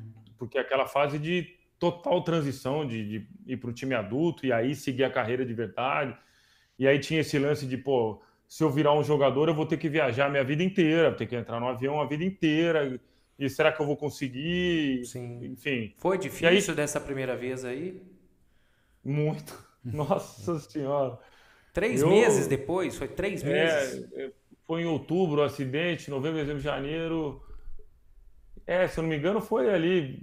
Não, foi um pouco mais para frente, uns cinco meses, seis meses depois. é. Uhum. Sim. Ele não, ele não Mas- estava no avião, não, né? Ele trabalhava lá.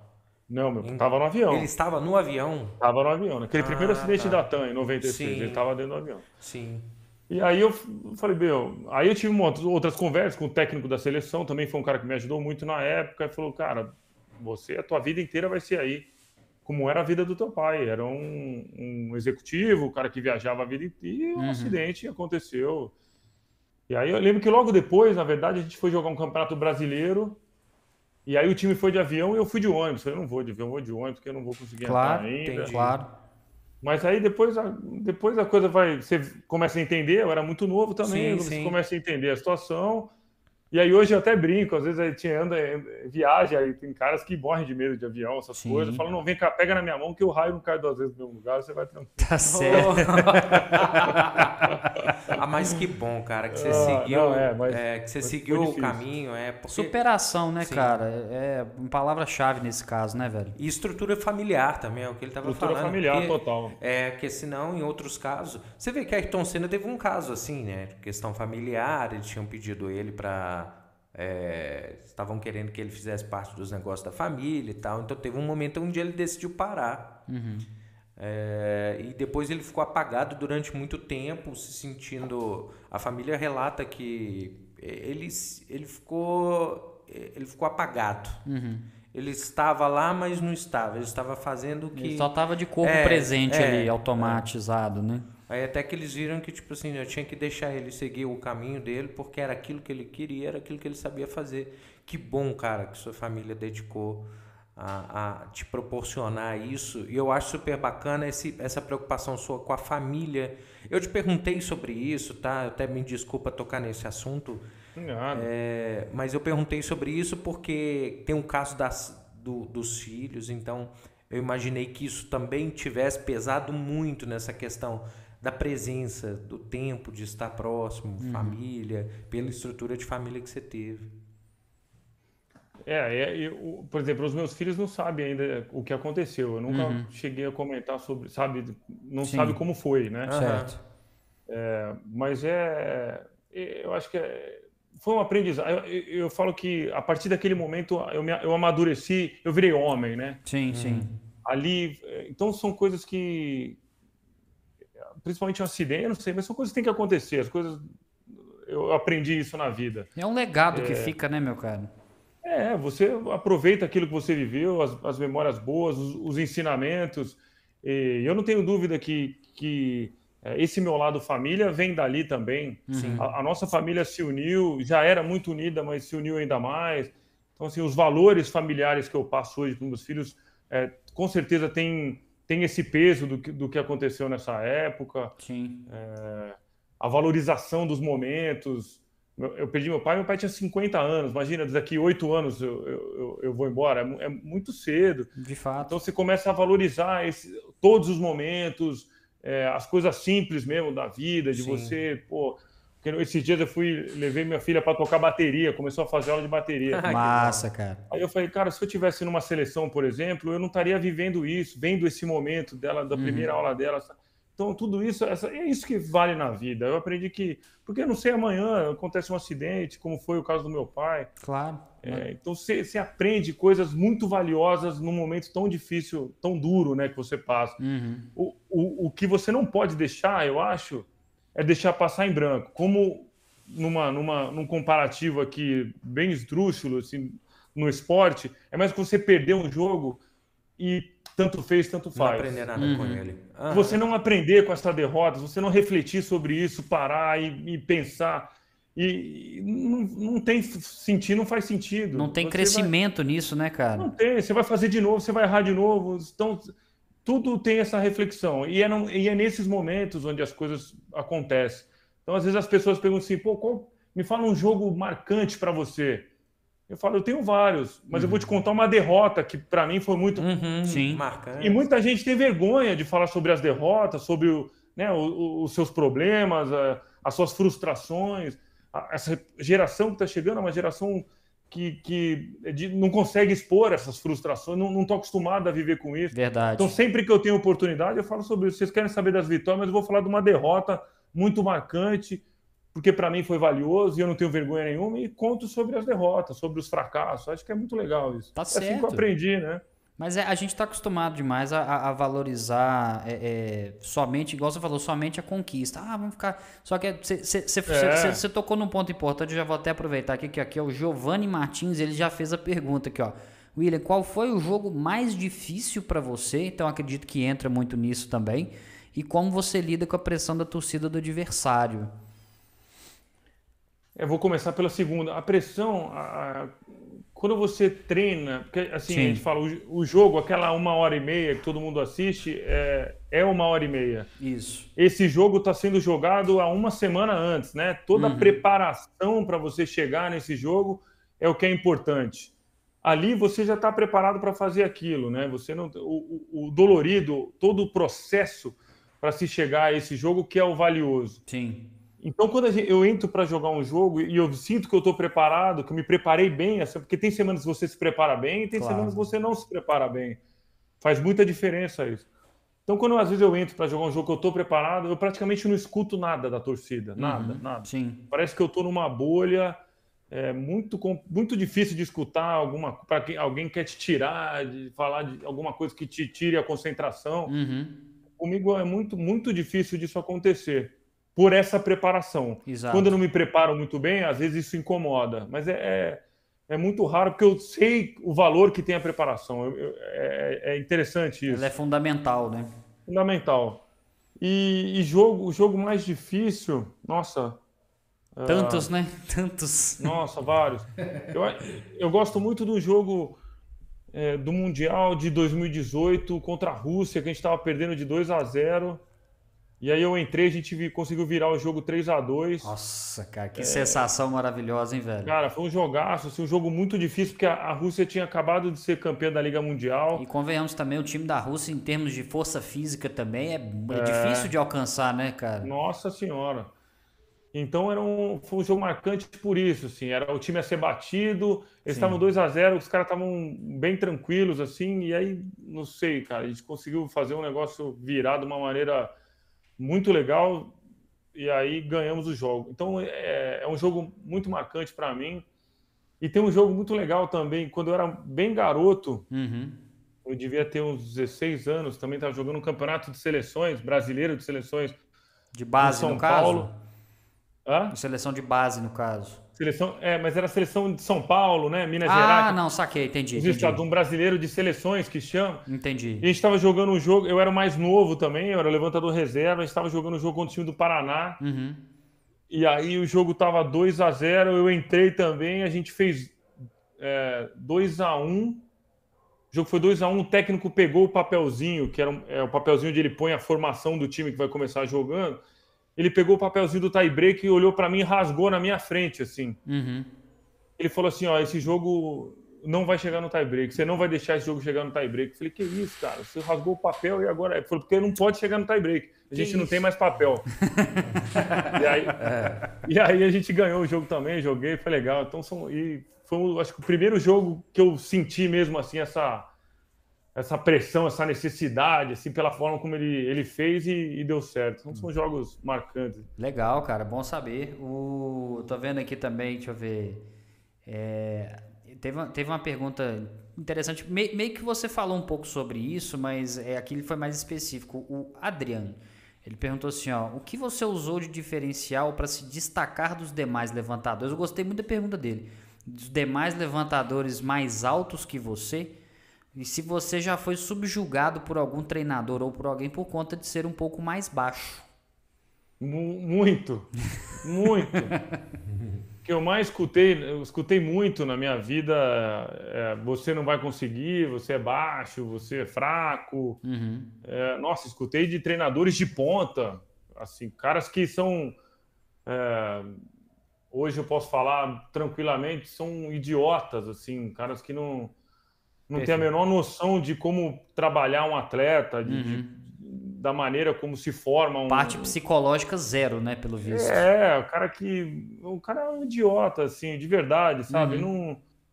Não... É, eu nem... O cara, assim, não, não acrescenta em nada. É uma pessoa que não acrescenta em nada, que o cara tem a possibilidade de mudar a vida. Eu posso até não... Eu poderia até não me tornar um, um jogador de ponta, um profissional. Sim. Mas o, o esporte forma cidadão, o esporte forma claro, pessoas de bem. Então, sim. o cara a preocupação dele não tem que ser se eu vou chegar ou não vou. A preocupação dele tem que ser informar, formar um cidadão de bem, um cara pronto para as dificuldades, para as batalhas da vida. Exato. Aquela história, porque é isso que vai acontecer. O mundo é isso. Não adianta é, subjugar, como ele falou, você denegrir a imagem de alguém. Isso é ridículo, assim. O cara, enfim, ele é.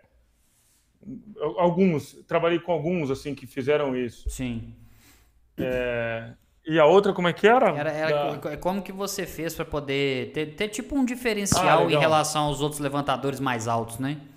Legal. É, então, primeiro é treinar mais do que os outros, né? Isso. Porque eu, eu sabia que a única maneira de eu sobreviver era trabalhando mais do que os outros. Então, eu treinei muito mesmo, assim, uhum. para ser melhor. É... E hoje tem até uma frase eh, que eu uso, um, um hashtag, né, dentro do meu, uh, do meu perfil, assim, que é magia é fazer a diferença. Da então, na verdade, o que eu sempre procurei fazer na minha vida é foi ser diferente dos outros. Exato. Meu pai falava muito isso também, porque se você for igual a todo mundo, você vai ser mais um no bolo. Uhum. Você precisa ser diferente, você precisa fazer alguma coisa diferente, ser um cara diferente, de alguma forma. Pode ser é, é, de habilidades, né? Pode ser a minha habilidade, pode fazer uma diferença, mas pode ser é, o meu, meu trabalho em equipe, uhum. a, a, minha maneira de lidar com o grupo. Sim. É, não precisa ser, precisa ser uma diferença técnica, pode ser uma diferença pessoal mesmo. Uhum, de então, fato. eu sempre, eu sempre pensei muito nisso, de ser um cara diferente dos demais e talvez isso tenha me levado a, a, a, chegar onde eu cheguei, sem dúvida. É, o que, o que você talvez não tivesse de altura física falando, você com certeza você conquistou de espírito, né, de grandeza. Então isso realmente faz, com certeza fez uma diferença danada. É isso aí. É, deixa eu ver aqui. O, Giovanni, eu fiquei um pouquinho confuso aqui. Paulo, pergunta para o William. Paulo sou eu ou ele? É, eu, não sei. Não, mas tudo bem. Paulo, pergunta para o William. Isso aí. É, sou... Ô, Giovanni, é porque, não, é porque até então não tem Paulo aqui, mas tá tranquilo. Eu vou, vou fingir que sou eu. Paulo, pergunta para o William. Então vou lá, vou perguntar para você, William. Tem a vinheta. Paulo, pergunta. Nossa, que fantástico. Sobre a tatuagem do autógrafo dele. Ah, legal. Esse cara, cara doido lá de tapetinho, Giovanni, se eu não me engano. Giovanni, né? Giovanni Martins. Aí. Cara, fui jogar em Tapetininga, isso é, é, coisas impressionantes que acontecem. Fui jogar em Tapetininga um jogo e acabou o jogo. É, é de costume a gente vai na arquibancada ali, uhum. tira foto, dá uma atenção pro, pros torcedores, que é Sim. muito legal. Eu, eu, eu adoro isso, porque é uma energia, uma troca de energia incrível. Com certeza. E aí o Giovanni estava na arquibancada e falou: vem cá, vem cá. Eu fui lá, ele falou: cara, faz o seguinte, assina aqui, dá um autógrafo no meu braço, que eu vou lá no tatuador agora tatuar teu Mentira, autógrafo. Mentira, cara, sério isso? É, sério, cara. Eu Caramba. falei: você tá, de sac... você tá de sacanagem, bicho, eu não vou fazer isso não, você é doido. Muito bom. Aí ele falou: não, mas sério, por favor, cara, cara, eu sou fãzão seu e e eu queria muito ter teu autógrafo aqui na, minha pele, pô, te acompanho e tal. Eu falei, você tem certeza, bicho? Eu falei, não pode mandar ver. E aí eu assinei no braço dele, cara. E aí quando eu voltei a jogar em Tapetininga, ele me, mo me mostrou, ele tatuou o autógrafo no braço. Cara. Caramba, velho. Cê, cê... Pô, Giovanni, Giovanni, legal, cara. Coragem da hora sua, achei legal. O, legal pra caramba. Eu tô, Vai cê... homenagem. É, eu tô, eu tô, eu tô como é que fala? Eu tô lembrando aqui agora que tem aquela, aquela página, que no caso é um canal no YouTube também, do Desimpedidos. Você já viu? Desimpedidos. Desimpedidos. Desimpedidos. Desimpedidos. Isso, Sim. é. Isso. O, o, tem o Fred, que no caso é um dos integrantes. Eu acredito que ele ainda seja um dos integrantes. E ele é fã alucinado do Cristiano Ronaldo. Alucinado, alucinado assim, loucamente. Tipo o Giovanni com o William aqui, pelo visto. E Isso. ele teve um encontro com o Cristiano Ronaldo numa entrevista. Ele levantou a blusa e agora que eu tô lembrando disso aqui, é exatamente a mesma coisa. Ah, não, dá sua assinatura aqui. Aí o, o, Cristiano Ronaldo, gente, eu não sei se a frase é essa mesmo, mas depois procura em casa, porque realmente me veio na cabeça. O Cristiano Ronaldo, ele olhou para ele e falou assim: "Você já tem idade para não fazer merda". Tipo assim, você, é, sabe, você sabe disso, já né? Sabe que, é, você já sabe o que você vai fazer, né? É, né? Você tem noção do que você tá fazendo, né? Algo, foi alguma coisa. Eu achei que eu, eu, eu, eu adorei esse negócio. Mas no final das contas foi exatamente a mesma coisa. Ele assinou tem, tem, e, e foi no tatuador e eternizou. Tá na barriga dele lá a assinatura do Cristiano Ronaldo. Cara, fantástico, fantástico. Parabéns, Giovanni. Eu, eu, eu, eu, não sei se eu teria a mesma coragem, mas com certeza eu te admiro muito por isso. Tá, tá, tá show de bola, legal. Não, e baita homenagem, fiquei lisonjeado. Né? Não, né? que é isso, cara. É isso. Pô, mas você faz uma diferença danada pra pessoa, isso é fantástico. É. Ah. É, uma outra coisa que teve aqui, que foi uma pergunta que me chamou a atenção, que até para eu introduzir um assunto. Só que antes de mais nada, eu já vou deixar bem claro. A gente gosta de fazer perguntas, a gente bate papo, mas se tiver alguma coisa que às vezes você não queira tocar no assunto, velho, tá em Ih, casa, beleza? É porque eu foi uma é, é uma coisa que eu tenho uma dúvida. É porque não, é porque tem uma moça aqui falando assim, é, não, não, é? não, não, não, não, complica não, é homem de família aqui, não, vai, não vai inventar é, merda aí não, pô. É, Elizabeth perguntou é. assim, falou assim, Elizabeth de Maringá, perguntou se você lembra de mim? Você lembra de mim? Elizabeth Maringá, faço não, pô. com Carmona deu certo, com o William não pode fazer isso não, é, cara. Coitado. É, deixa eu ver o que, que eu tô caçando aqui. Cadê, cadê, cadê? Ah, aqui, ó. Não, aqui o Geraldo ele comentou aqui, ó. Sou muito fã do William. Acho que ele é o Falcão do, tipo assim, o Falcão do futsal pro vôlei, né? É a mesma coisa. Mas na verdade, cara, eu tenho um paralelo diferente para mim, eu sempre tive isso, que é em relação à seleção. Especificamente, você comentou que igual você estava na Argentina, pô, já estava numa época ali legal para ser convocado, mas não era, tal, aquela coisa toda. E, e, o Geraldo falou que você seria o Falcão do futsal. Eu já acho que pro futebol você seria tipo o Alex, camisa 10, eterna, Alex Cabeção. Porque, cara, todos os times que o Alex jogou, passou, destruiu, maestria. Na, na Turquia, o cara é o Pelé da Turquia deles lá. É. E, e a gente sabe que, por N razões, injustiça, não sei o que que é, o Alex não foi convocado para a seleção em momentos que poderia ter ido, porque a gente sabe que ele estava num nível muito bom. A Copa do Mundo de 2002, por exemplo, né, é, era um fato. E eu queria entender para o William especificamente, em relação ao. Geralmente o jogador de vôlei chama de Bernardo, né? Eu já prefiro Bernardinho, que a gente é mais próximo, é mais amigo, né? Então a gente assim. Mas o que que separou essa, essa, essa questão assim? Tem, teve alguma mágoa em relação a isso? Não teve? Você teve, você foi convocado por ele depois? Você teve a oportunidade de conversar isso com eles? Porque ele passa pra gente uma impressão de ser um puta profissional, um cara assim extremamente acima da média. E eu queria entender qual que é o critério, porque particularmente eu nunca entendi. Eu não sei porque a gente fala que seleção são os melhores naquele momento. Mas a gente sabe que existem outros fatores também. Você conseguiu ver isso de outra forma? Como foi, velho? Não, eu não tenho mágoa nenhuma. Eu acho que. É, eu sempre falei que o que é do homem o bicho não come, né? Então, uhum. se ele trabalha certo, uma hora a tua hora vai chegar. Sim. E eu sou grato ao Bernardo por ele ter confiado em mim, me levado para a Olimpíada e, e, de alguma forma, acreditou que eu poderia contribuir para a seleção para que ela pudesse chegar a um título olímpico ou uma medalha olímpica. Uhum. Então eu, eu sou muito grato. O Bernardo é um dos caras mais inteligentes que eu conheço, sem dúvida. Assim. É, todo mundo conhece ele dentro de quadra, aquela loucurada dele, mas, cara, você sentar num café e tomar um café e conversar com o cara é. É diferenciado, é, né? É sensacional, sensacional. Eu, eu falava para ele que ele subia um degrau para dar uma, uma. fazer uma, uma pré-eleição, uhum. falar um pouquinho era uma palestra, virava palestra, cara, porque o cara é, é, natural dele, esse cara é extremamente inteligente, sabe muito. Sim. É um, é um baita de um gestor de pessoas, o cara tem o grupo na mão, uhum. é, sabe lidar muito bem com isso, que eu acho que é o maior diferencial dos treinadores hoje é isso, porque técnica e tática todo mundo sabe. Mas gerenciar você... pessoas é difícil, né, cara? Gerir um grupo é complicado, ainda mais um grupo é, vencedor, de, de, jogadores, todos querem jogar. Todos Às vezes lidar com egos, né, especificamente é, também, né, a gente não sabe é fácil, tem. então assim, ele é, é fora de série, assim. Agora, a seleção.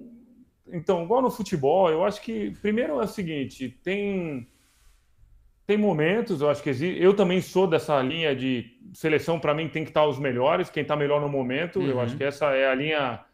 É a linha ideal, é a, é a famosa meritocracia. Sim. O cara que trabalha o ano e chega lá na ponta e fala, pô, eu estou na melhor forma, tem que ser eu, preciso uhum. ir, né? Sim. Mas também eu entendo com essas indas e vindas que eu tive na seleção, com, com a fase que eu passei lá e entender um pouco. Sim. Tem as predileções, né? Os jogadores prediletos do treinador, assim, tem a, os caras de confiança. Uhum. Isso existe mesmo. Isso é o mecanismo mesmo. de como o jogo funciona na cabeça do treinador, do, do Sim. né? Sim. Isso. Então ele fala, oh, preciso de um cara assim, eu já sei que fulano faz isso e tal. Exatamente. Tem, tem a parte técnica, uhum. que é falar, poxa, eu tenho, sei lá, é, é, na minha, na minha, eu, eu acredito que na minha condição é o seguinte: eu tenho lá o Bruno, o levantador, eu preciso de um cara totalmente diferente dele. Um cara Sim. que, se a maneira como ele joga faz o time jogar não está funcionando, eu preciso de um cara que mude totalmente uhum. essa característica. E esse cara era eu naquele momento, então ele optou por mim. De fato. Então tem essa opção técnica, falou, meu, eu tenho um central, sei lá, um levantador muito alto ou muito baixo. O que, uhum. que eu uhum. preciso?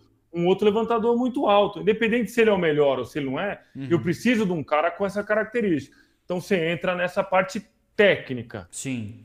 E tem a parte de, de confiança do cara gostar de um jogador ou não. No caso do Alex, por exemplo, sei lá, de repente uhum. o cara gostava mais do Raí, sempre colocando, não ah, lembro claro, quem claro. era, exemplo, era na posição, é, do Kaká. Uhum. Pô, mas o Alex joga mais. É, mas eu gosto do Kaká, eu gosto, eu gosto do cara, eu gosto do jeito que. Pro meu esquema, o Kaká se encaixa melhor. É, uhum. então, às vezes nem é tecnicamente melhor, mas é, uhum. o cara confia no jogo do cara, confia no cara, já trabalhou com ele isso Sim. tem muito também. Pô, eu trabalhei com aquele cara. Não tem um monte de treinador falar, queria que contratasse aquele cara. É. Pô, mas esse cara, sem certeza, é, eu trabalhei com ele, eu sei. Então, tem muito disso também. Então, seleção não é, exatamente o que você falou, uhum. só os melhores do momento. Exato. Existe uma outra, uma outra coisa que envolve mais. Um cara, uhum. se é bom de grupo, se não é de grupo, isso conta muito, a gente claro. sabe disso. Uhum. Hoje falam-se muito disso em relação ao Fábio, né, o goleiro do Cruzeiro. Sim, de fato Então, fala, é injustiçado, injustiçado, mas muita gente fala, poxa, mas não sei se ele encaixaria muito bem naquele grupo, pela, pelas atitudes que o cara tem. Uhum. Então, assim,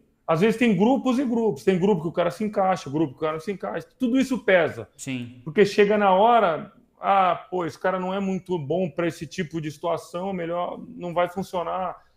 Aí é o treinador que vai decidir. Então, é, tem outros fatores, sim, não só a qualidade do momento do jogador. Entendi. É, não, realmente acaba que faz sentido isso. E até dentro do, do, do, assunto, até te agradeço por você ter externado isso dessa forma, porque realmente é igual eu falo, às vezes pode ser algo meio delicado, mas você tá. Acho que você tá sentindo em casa com a gente aqui, então eu, fico satisfeito. Total. Bom demais. É, muita gente fala do injustiçado, às vezes não é injustiça, é, é. Simplesmente, simplesmente a característica, o, o treinador não vai, não gosta. É, porque eu, eu na, na, vamos colocar assim, como torcedor de quem estava assistindo, para mim, pô, ele tinha que ser convocado. Já cansei de conversar sobre isso com meu pai na época, que a gente estava lá sempre sentado junto assistindo, aquela coisa toda. Ah, não consigo entender, por que, que não leva, por que, que não leva. Tinha muita gente que falava também do caso do Bruno, né, o Bruninho, que no caso até filho dele também. Mas é, é, aí eu já acho que é uma coisa mais específica, porque é o seguinte, isso é só minha opinião, né? Isso é baseado, brincadeiras à parte, em nada. Mas é. Eu acho que para o Bruninho estar na seleção era tão pior quanto nesse ponto. Porque ele tinha uma pressão sobre ele. Que, Absurdo. Porque, pô, pensa bem, Bernardinho já jogou vôlei e foi um, um grande jogador. Como técnico, referência absurda, a gente já sabe, monstro sagrado do vôlei, né, que a gente fala. E é assim, ah, levou porque é o filho dele. Não é. Você vê a qualidade técnica do Bruno, é um cara que também tem uma, uma mentalidade muito forte, porque, bicho, não é qualquer pessoa que conseguiria desempenhar o papel que ele desempenha também, que é um excelente jogador e também, querendo ou não, disputa vaga com você, né, cara? Porque é a mesma área, né? Não tem jeito.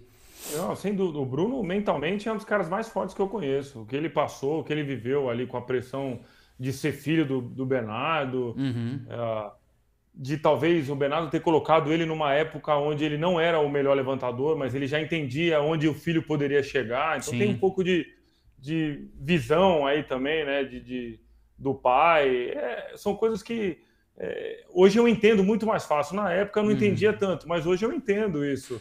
Sim. Até porque você colocar. É, vou colocar. Vou, dar um exemplo. Meu filho, se fosse dessa maneira. Uhum. Meu filho talvez não é o melhor hoje, mas ele treinando com os melhores, Sim. jogando os melhores campeonatos que existe. Exato. Não tem como o cara não melhorar. Uhum. O, você já vê que ele tem uma, uma, ele já é diferente, tem um diferencial é, mental, é um cara firme, né? de garoto você já consegue identificar isso. Claro. Ele já identificava isso no Bruno. Era um cara que gostava de treinar muito, gosta de treinar muito, um cara Sim. que sabe das aplicado, limitações né? e treina aplicado, Sim. exatamente. Então, você fala, poxa, se eu botar ele para treinar com os melhores e jogar os melhores campeonatos, com certeza ele vai chegar. Uhum. Então é isso que ele viu e acertou. O cara sabe muito bem, né? O Bernardo é fora de série. Não, tá certo. Não, eu, eu, eu, fico, eu fico mais tranquilo, assim. Eu fico mais tranquilo. Agora a minha, a, a, minha indignação de antigamente já acabou de passar. Obrigado, fico mais tranquilo. É, ó, não tem jeito. Mas. te, te, sacanagem. O, uma dúvida que eu tenho também em relação ao que eu queria te perguntar. Eu até, a, gente, a gente teve com um podcast, se não me engano, foi o número 17, que foi com a Malu Oliveira, que também é jogadora de vôlei. Atualmente ela foi para Polônia ela estava na Turquia quando ela, ela, veio aqui no estúdio, até porque ela é daqui da região mesmo, né? Ela esteve aqui com a gente. E ela até se transferiu para um time da Polônia. Eu não vou nem me arriscar a falar o nome, porque vai, vai ser derrota. Mas eu tinha perguntado para ela sobre a questão de Olimpíadas especificamente, né? Se, se você chegou a disputar uma Olimpíada, foi em 2016? 16. 16, 16 Brasil. Foi campeão, é isso mesmo? Campeão. Como é que era a rotina lá na, na, na época na Vila Olímpica? Porque eu, eu, acredito que deve ser bem diferente de muita coisa, né? Você tá lá com vários atletas diferentes de outras modalidades. Você chegou a ver um, um, uns bichão lá, uns peixes grandes lá, uns negócios assim, não? Ah, chega. Ah, é. A, a, Vila Olímpica é o lugar mais legal que tem, que eu já, já visitei. É mesmo, cara? Assim, é, a atmosfera é, é muito, a energia é muito boa, porque independente de resultado ali, uhum. todos os atletas que estão lá estão extremamente felizes de estar podendo disputar uma Olimpíada. Uhum, sim. Então a, ener a, energia é sensacional. Eu lembro que os primeiros dias que eu entrei na vila, assim, eu andava na rua, na, andando pela vila, eu arrepiava do nada. Porque aquilo é uma cidade, né, velho? Aquilo é uma ali cidade, é, é uma cidade. Então você sente isso, é, é muito, muito intenso, assim, muito legal. Uhum.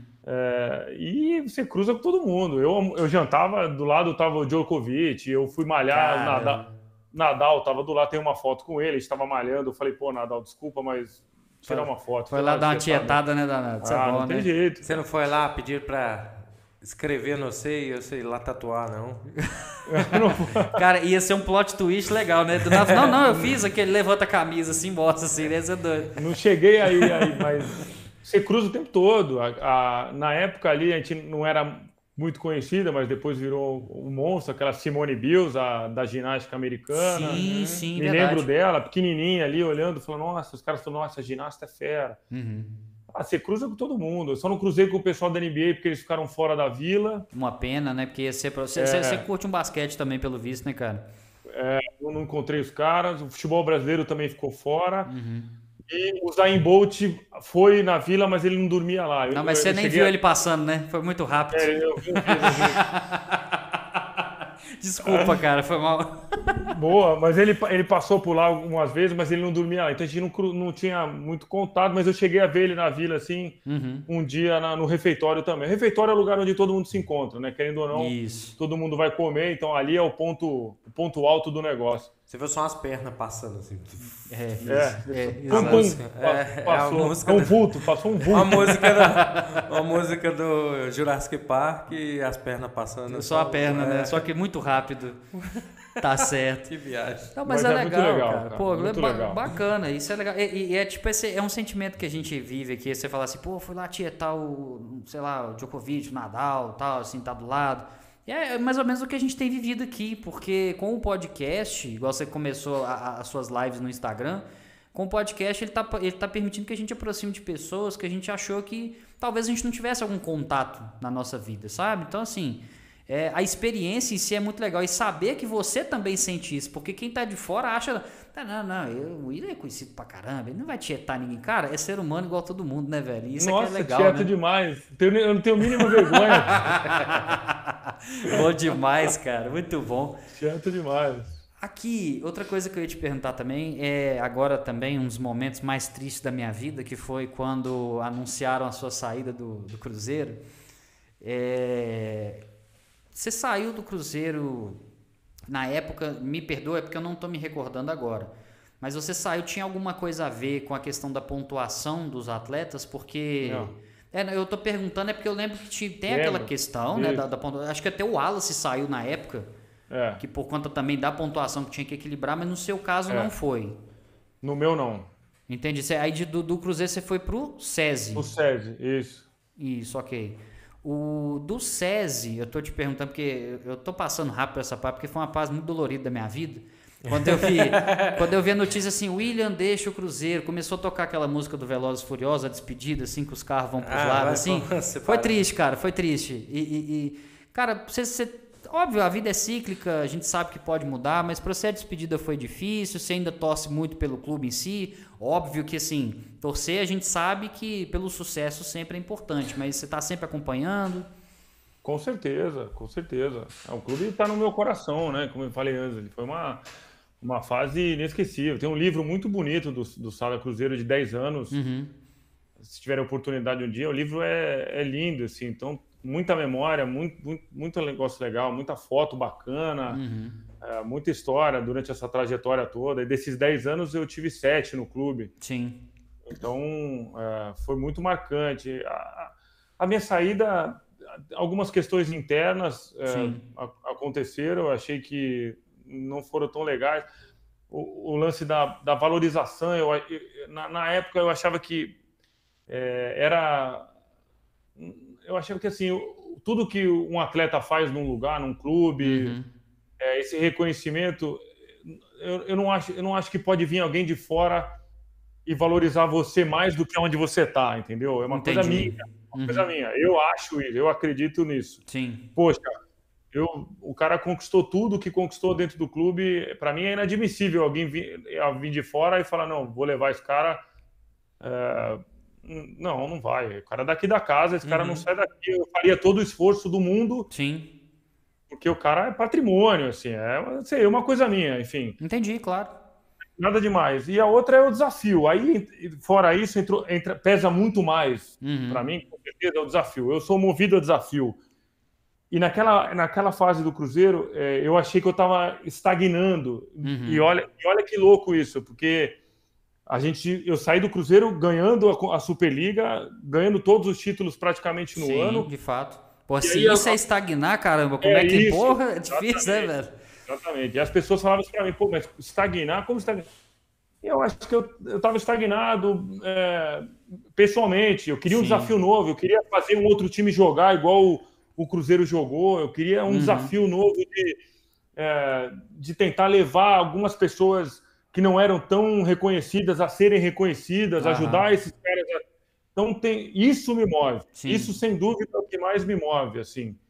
E aí o SESI me ofereceu esse desafio uhum. naquela época, é, como o Minas me ofereceu agora. Sim, sim. Há um ano atrás, também eu estava bem no SESI, ali tranquilo, mas o Minas me ofereceu esse desafio de estar tá mais perto dos jogadores da base, claro. de ajudar a formar jogadores, uhum. passar a experiência de praticamente 30 anos de voleibol para uma nova geração, fazer um time um time que há muito tempo não chegava a uma final, a disputar um título, a chegar a uma final. Sim. Então são, são coisas que vão me motivando, é, desafios novos. E quanto mais é, cabeludo, né? Quanto uhum, mais tá certo.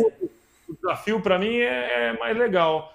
Então, foi isso que me tirou do Sada naquele momento, na verdade. É, não, mas faz sentido você tá falando igual para porque num primeiro momento assusta mesmo essa questão, tipo, pô, você tá estagnado, ganhando tudo, campeão de tudo, mas ah, estagnou. Qual que é o próximo desafio? Pô, agora eu tenho que vencer o campeão de tudo. Então, já que é assim, né, então eu vou, eu vou enfrentar minha própria sombra e vou ganhar dela, né? Tipo isso, mais ou menos assim, né? É mais ou menos isso, sem dúvida. E a família, né? Eu voltar para São Paulo, eu tava mais perto da minha família e Sim poxa, aí quando pintou essa oportunidade, pesou demais, assim. Claro, não, mas faz todo Mais sentido. Mais uma vez, a família... É, então, as, como eu falei, as decisões são sempre baseadas aí. Sim, o, o teve até... Eu não vou focar nisso não, tá, o, o William? Até porque também é um assunto que eu julgo de certa forma delicado. Mas foi a época... No caso, você se transferiu para o Minas foi em 2020, né? 20. Isso. Quando, quando, porque a sua saída do SESI a princípio teve envolveu a questão da pandemia também, tudo. E é porque teve uma reportagem que eu vi, que no caso até te entrevistaram nesse ponto, que você chegou a ter uma declaração, até se me permite licença, que você falou que o, o voleibol masculino ele estava numa UTI, né? Que até você, você chegou a exaltar o voleibol feminino na época também, porque assim, pô, Lá você tem um panorama diferenciado, por exemplo, para contratação, uma organização melhor, só que você fez essa, esse, esse detalhe. Isso já de fato pesou tanto assim para sua saída do SESI? Como é que foi a situação? É, o, o vôlei passou um momento, está passando ainda, né? Uhum. Tem, uma, tem uma coisa muito interessante que a gente fala, até escutei esses dias, uma frase muito boa, muito bem colocada o Brasil acabou de ser campeão aí da Liga da, da VNL, né, da Liga Mundial, tá indo agora para a Olimpíada. Que foi uma belíssima competição, por sinal, cara. Muita belíssima. gente exaltando, né? Falando, uhum. pô, Brasil, vôlei Brasil, vôlei Brasil, é. primeiro. É. Agora tem uma diferença nessa frase, ele explica muito bem que ele fala: o vôlei do Brasil não uhum. é o vôlei no Brasil. Sim, de fato. Então, é isso, é, esse é o ponto chave para mim. E a gente sempre espera principalmente anos olímpicos, anos pós-olímpicos, que as coisas vão mudar, vão melhorar. É, é uma esperança que eu tenho desde que eu comecei a jogar vôlei. Então todo mundo fala, não, pois depois da Olimpíada, se o Brasil for bem, o vôlei e não, não melhora da maneira como a gente quer. E nesses uhum. últimos anos, pós-Olimpíada, e eu joguei a Olimpíada, eu fui o campeão olímpico e o vôlei não melhorou. O legado olímpico foi zero. Sim. Não soubemos aproveitar o, o, o legado olímpico, o, o ter uma Olimpíada no Brasil. Sabe quando isso vai acontecer de novo? Nem ideia. Nunca. É. Se você imaginar o Brasil, o nosso país, olha o nosso país, olha, olha, olha tudo o que aconteceu, como foi feita a Olimpíada. Vamos ser, né? Sim, práticos, né? vamos entrar na política aqui, que senão a gente vai enrolar demais, mas. tá certo. A, a, gente sabe que ter outra Olimpíada, só teve uma Olimpíada no Brasil porque muita coisa errada aconteceu. É, claro. Não adianta uhum. É, é muito claro. Então, em vez de aproveitar isso, fala, cara, a gente teve uma Olimpíada no Brasil, agora é hora do nosso esporte, do esporte no Brasil.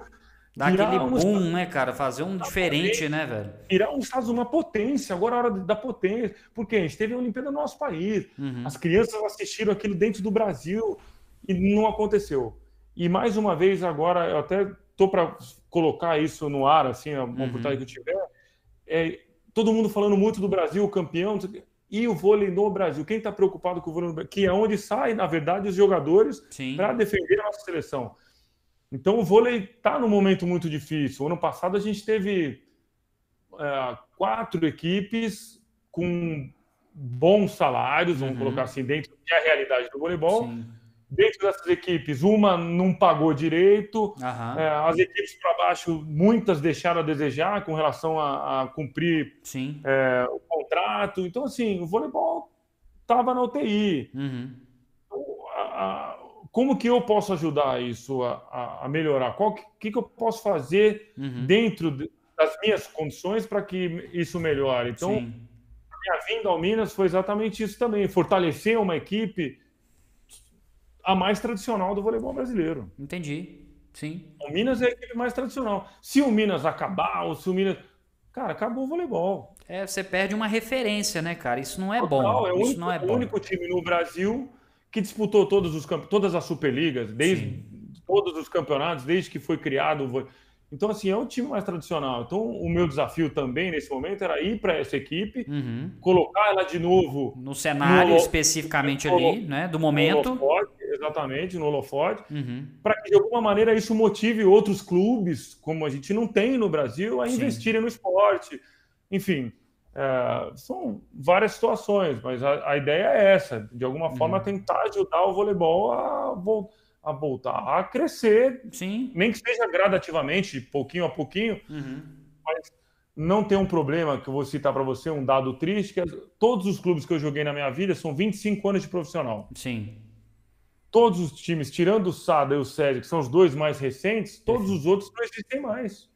Caramba, velho.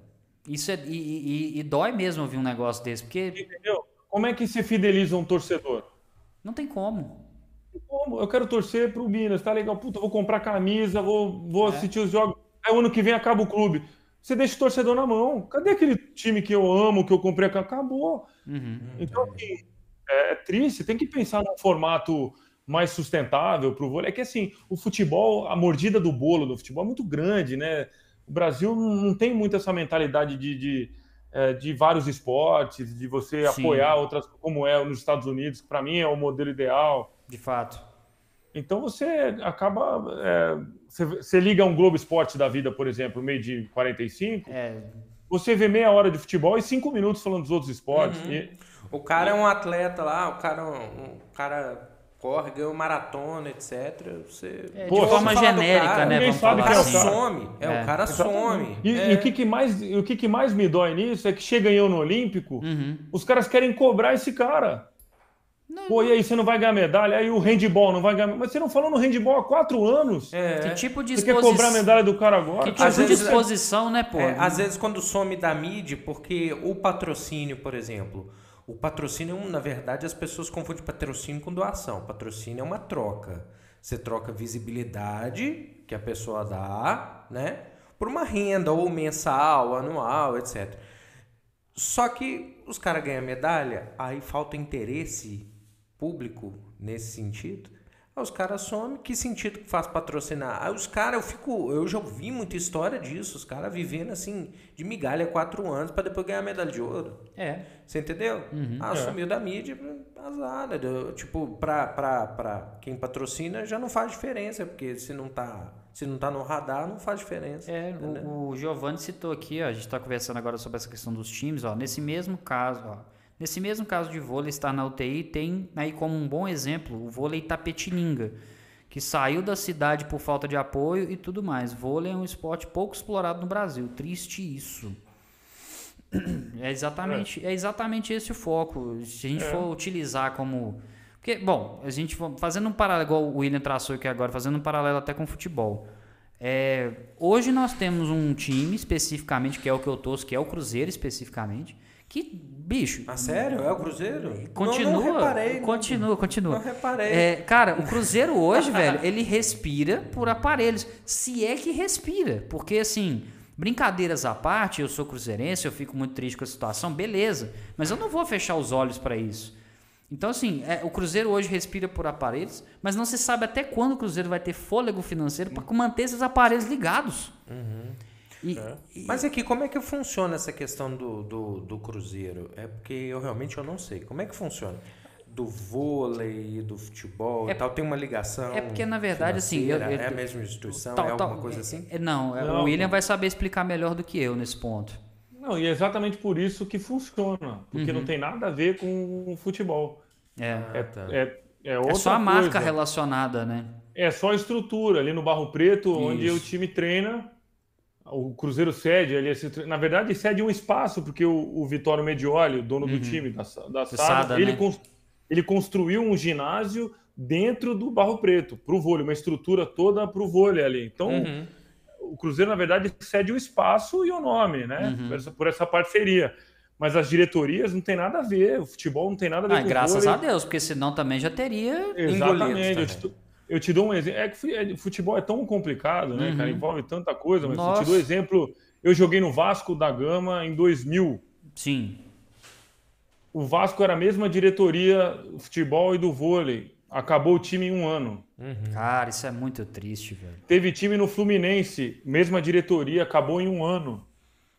Uhum. É, Flamengo teve time também no feminino antes, agora não é esse ano agora, que é, uhum. é junto com o Sesc, mas antes, antes teve um Flamengo, acabou também. Porque é, você acha que não dá para pensar nos dois é como uma não coisa dá. só? Não, né? não dá para a mesma diretoria, porque... porque... o futebol entra dinheiro de um lado, Isso. aí paga no, no seu, de um jeito, aí paga empresário entra é, é complicado. O vôlei é muito mais estruturado, muito mais às claras o negócio do que no futebol. Uhum. Então, é, é, com certeza, essa é a melhor maneira de separar, porque senão também no vôlei os caras do futebol iam querer dar palpite em contratação, uhum. não entende nada de vôlei, ia querer contratar um não sabe de nada. Então, uhum. cada um na sua função, porque senão não, não funciona. E o vôlei é, do Cruzeiro deu muito certo, um, é um case de sucesso exatamente por isso, porque nunca deixou o futebol se envolver. Sim, e uhum. desculpa a pergunta, todo, durante todo o trajeto, durante a, toda a trajetória do William no Cruzeiro também, a questão de administrativo, financeiro, foi bem conduzido então, resumindo. Toda, toda. Ótimo, ótimo, tudo é. SADA, tudo no SADA, nunca atrasou um mês de salário, é, a estrutura perfeita, o Cruzeiro tem uma das melhores estruturas do mundo, uhum. é, o, o, Sada é incrível, incrível, assim. Não, nunca tive um tipo de problema. Posso falar um A uhum. da estrutura do Sada. Nada, nada, nada. Perfeito. É, eu, deixa eu só dar um retorno aqui que eu tô vendo aqui.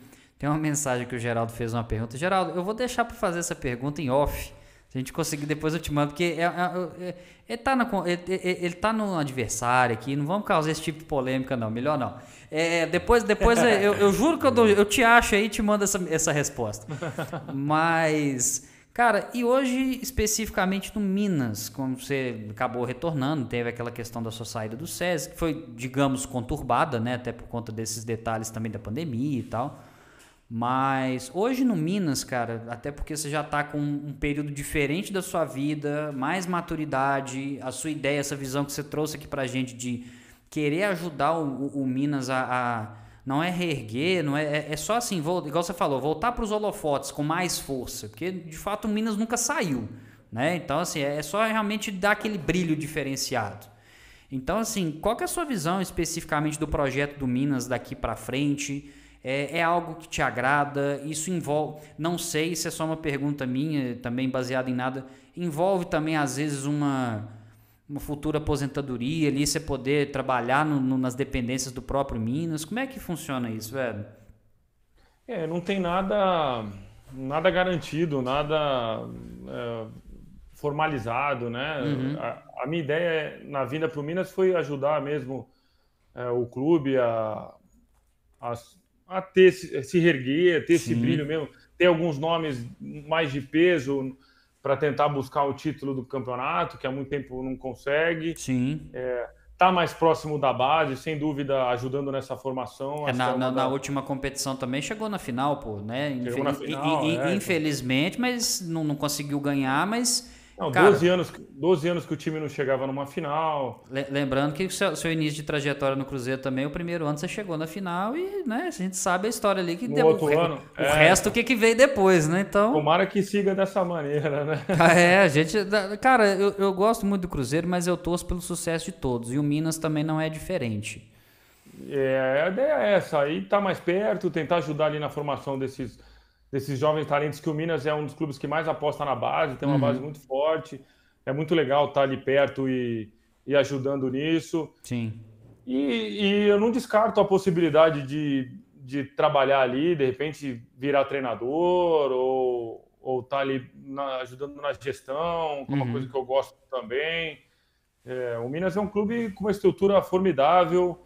É, eu, eu, gostaria muito de trabalhar num lugar com essa estrutura. Sim. É, porque aí você consegue agregar né, a sua experiência é, de anos em quadra, de, de, de, tudo isso com uma estrutura fenomenal. Sim. Acho que o resultado, sem dúvida, seria positivo. Uhum. É, então, eu, o futuro é sempre difícil da gente falar. Eu, claro. eu não gosto muito, porque senão a gente acaba esquecendo de viver o presente, que é o mais legal. Perfeito, perfeito. Mas eu não descarto, não descarto a possibilidade, não. Se pintar essa, essa possibilidade eu, eu vou pensar com carinho, uhum. até porque eu, meus filhos são daqui de Belo Horizonte, nascidos aqui. Claro. É, joguei muito tempo, então morar em Belo Horizonte para mim é super tranquilo. Adoro a cidade, adoro a, o povo. É, então, fazer a minha vida aqui em BH uhum. seria ótimo também. Então, é uma possibilidade. Se pintar, eu, eu encaro também como mais, uma, mais um desafio aí a, a, pela frente. Alô, Minas, alô, fica a dica, tá? Já, já, já pre preste atenção aqui nas palavras deste homem aqui, por favor. Vai seguir os passos do Felipe no Cruzeiro, né, cara? Acabar que o. Imagina você sendo o técnico do, do, do Minas ali, imagina o um embate vocês dois ali na beira da quadra ali, ia ser legal? Legal demais, cara. Legal. O Felipe já sumiu ali no Sada, né? Agora no Sada Cruzeiro então, pô, seria legal demais também. É que, assim, o treinador é uma outra profissão. Sim, claro. É Envolve muita outra coisa, né, cara? Não é simplesmente sair de campo, foi, foi pro cantinho ali. Campo não, de quadra, desculpa.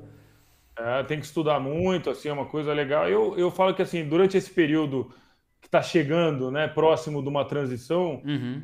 o que eu estou fazendo, que depende de mim, é me capacitar. Então, estou é, fazendo alguns cursos, fiz alguns cursos de gestão, estou fazendo outros é, eu acho que quando pinta, que nem é, é, o hermano falou, quando pinta a oportunidade, você tem que estar preparado para ela. Sim. E é isso que eu estou fazendo, me capacitando para qualquer possibilidade que pintar aí numa, numa futura transição, eu, eu esteja pronto para assumir da melhor maneira possível. Sensacional, cara, sensacional. É, e como você, a gente já está caminhando agora mais para o final da nossa, desse nosso episódio aqui do podcast e você falou que você é movido a desafios eu vou te propor um desafio aqui. Você, você vai participar do podcast com a gente de novo, tá? Em algum momento para frente, por favor, já fica o desafio. Eu vou nem fazer convite, eu vou falar que é desafio, porque aí você vai ser movido a vida aí, aqui. Aí eu vou, né? É, isso aí, a gente aprende, né, cara? Só que, só que a próxima vez vai, as coisas vão estar tá mais tranquilas, você vai. Sete Lagoas, não sei se você já esteve por aqui, mas Sete Lagoas é pertinho de BH, então assim, um pulo. Seven Lakes. Seven, famosa Seven Lakes. Isso, famosa Isso. Seven Lakes. Tem cá pra você ver que não tem sete lagoas aqui. Isso é, tu, é tudo, é, é marketing, é só é, isso. É, depende da chuva. Depende da chuva, isso, exatamente. Mas, cara, fica o convite aberto aqui, quando você puder vir aqui conhecer o nosso estúdio. A gente está com esse projeto, igual eu falei no início, é recente, mas tem sido feito com muito esmero, muita dedicação. Tem o apoio aqui da Marco Filmes, que tá com essa estrutura fantástica, não tem nem o que dizer aqui. Você vê a questão de qualidade de câmera e tal. Me, me acharam na rua e me botaram aqui para fazer o negócio, entendeu? Mas de qualquer forma a gente fica muito satisfeito. E, e, a gente quer proporcionar esses encontros aqui, porque querendo ou não, é, pessoalmente é mais dinâmico. É uma coisa assim mais tranquila de fazer tal. Só que a gente não queria perder essa oportunidade porque a, a internet ela, ela promove isso, ela, ela tá nos, nos, possibilitando isso. Tanto que na semana que vem, a gente já vou até. Não vou falar o nome ainda não, mas Semana que vem nós vamos ter um papo diferente, cara, que a gente estava querendo tentar trazer, que é uma das referências no direito penal no país hoje, um advogado.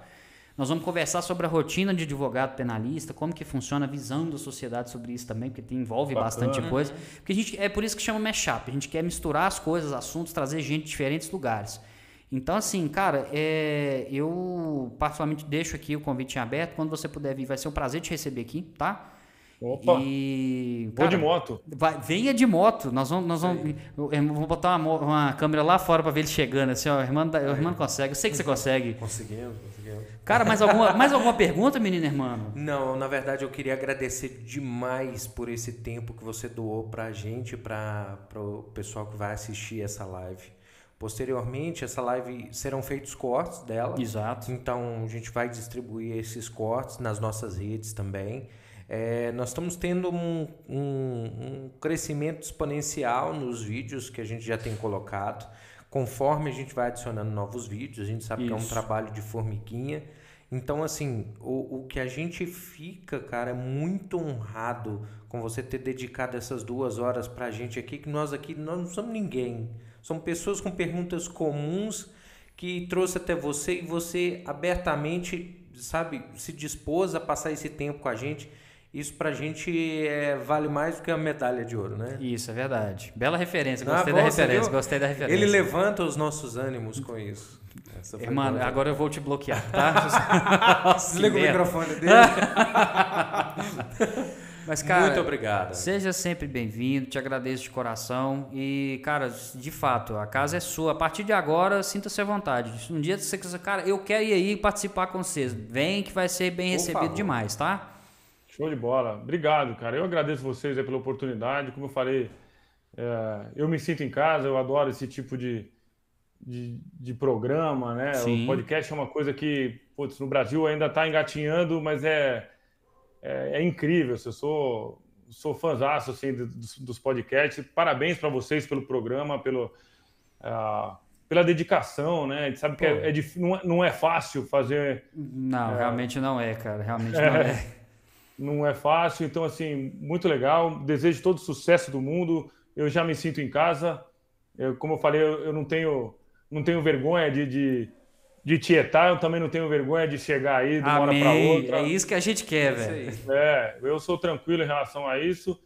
E para mim foi um prazer, assim, nem vi a hora passar. Obrigado. E mais uma vez, muito sucesso para vocês e que, que o que o podcast tem aí anos e anos de vida. Aí. Obrigado. Gente. Valeu, meu querido. Valeu demais, William. Não sai daí não, que daqui a pouquinho a gente já troca mais uma palavrinha, beleza? Fechou. Valeu. Senhoras e senhores, chegamos ao final de mais um podcast. Irmão, valeu demais a Eu participação de sempre, essa disposição. Fazer um agradecimento especial a você, a Marco Filmes aqui, porque a gente sabe que montar essa estrutura não é brincadeira e você está proporcionando isso pra gente, a gente fica muito feliz. Tá? Eu fico muito feliz. Valeu demais. É, agradecer a Flor, né, que está aqui sempre com a gente na técnica. É? Agradecer também a Raquel, que está em casa lá sempre acompanhando com a gente, que ela de vez em quando vem para. Exatamente, está aqui sempre com a gente também. Não está aqui fisicamente hoje, mas mas sempre que ela pode, ela está aqui com a gente Sim. também, fazer esse agradecimento especial. É, agradecer aos nossos apoiadores aqui também, que sempre estão aqui acreditando no nosso trabalho, que estão aqui embaixo. Por favor, sigam os arrobas, sigam o pessoal na rede social, ajuda, porque é importante. Ah, o marketing colaborativo ele é muito importante. Então, assim, um ajudando o outro, a gente consegue chegar lá, beleza? E queria também fazer um desafio, né? Não fiz um desafio só para o William aqui, agora eu vou fazer um para vocês também. Eu desafio vocês aí que ainda estão acompanhando com a gente curte essa live, compartilha, vamos espalhar essa palavra para todo mundo. É, é, muito importante porque os temas eles vão mudando muito. A gente sabe que nem todo mundo gosta de determinados temas, mas são temas que são interessantíssimos e as pessoas, a pessoa que mora do seu lado às vezes quer, quer saber sobre aquilo. Então, essa semana, especificamente, até por conta de agenda, não deu para a gente é, conciliar algumas coisas. É, a, essa semana vai ter essa do, do, do William, especificamente. E semana que vem nós já, tem, nós já voltamos, já nós estamos voltando aos trilhos direitinho, com a agenda já mais acertadinha. Então, um desafio aí para vocês, compartilhem com as pessoas. Depois, depois que estiver assistindo também, tira um print, posta lá no Insta, faz uma divulgação para nós aí, não custa nada, é só um pouquinho do seu tempo. Valeu demais, gente. Muito obrigado, um prazer estar com vocês aqui. E até semana que vem, meus queridos. Boa noite.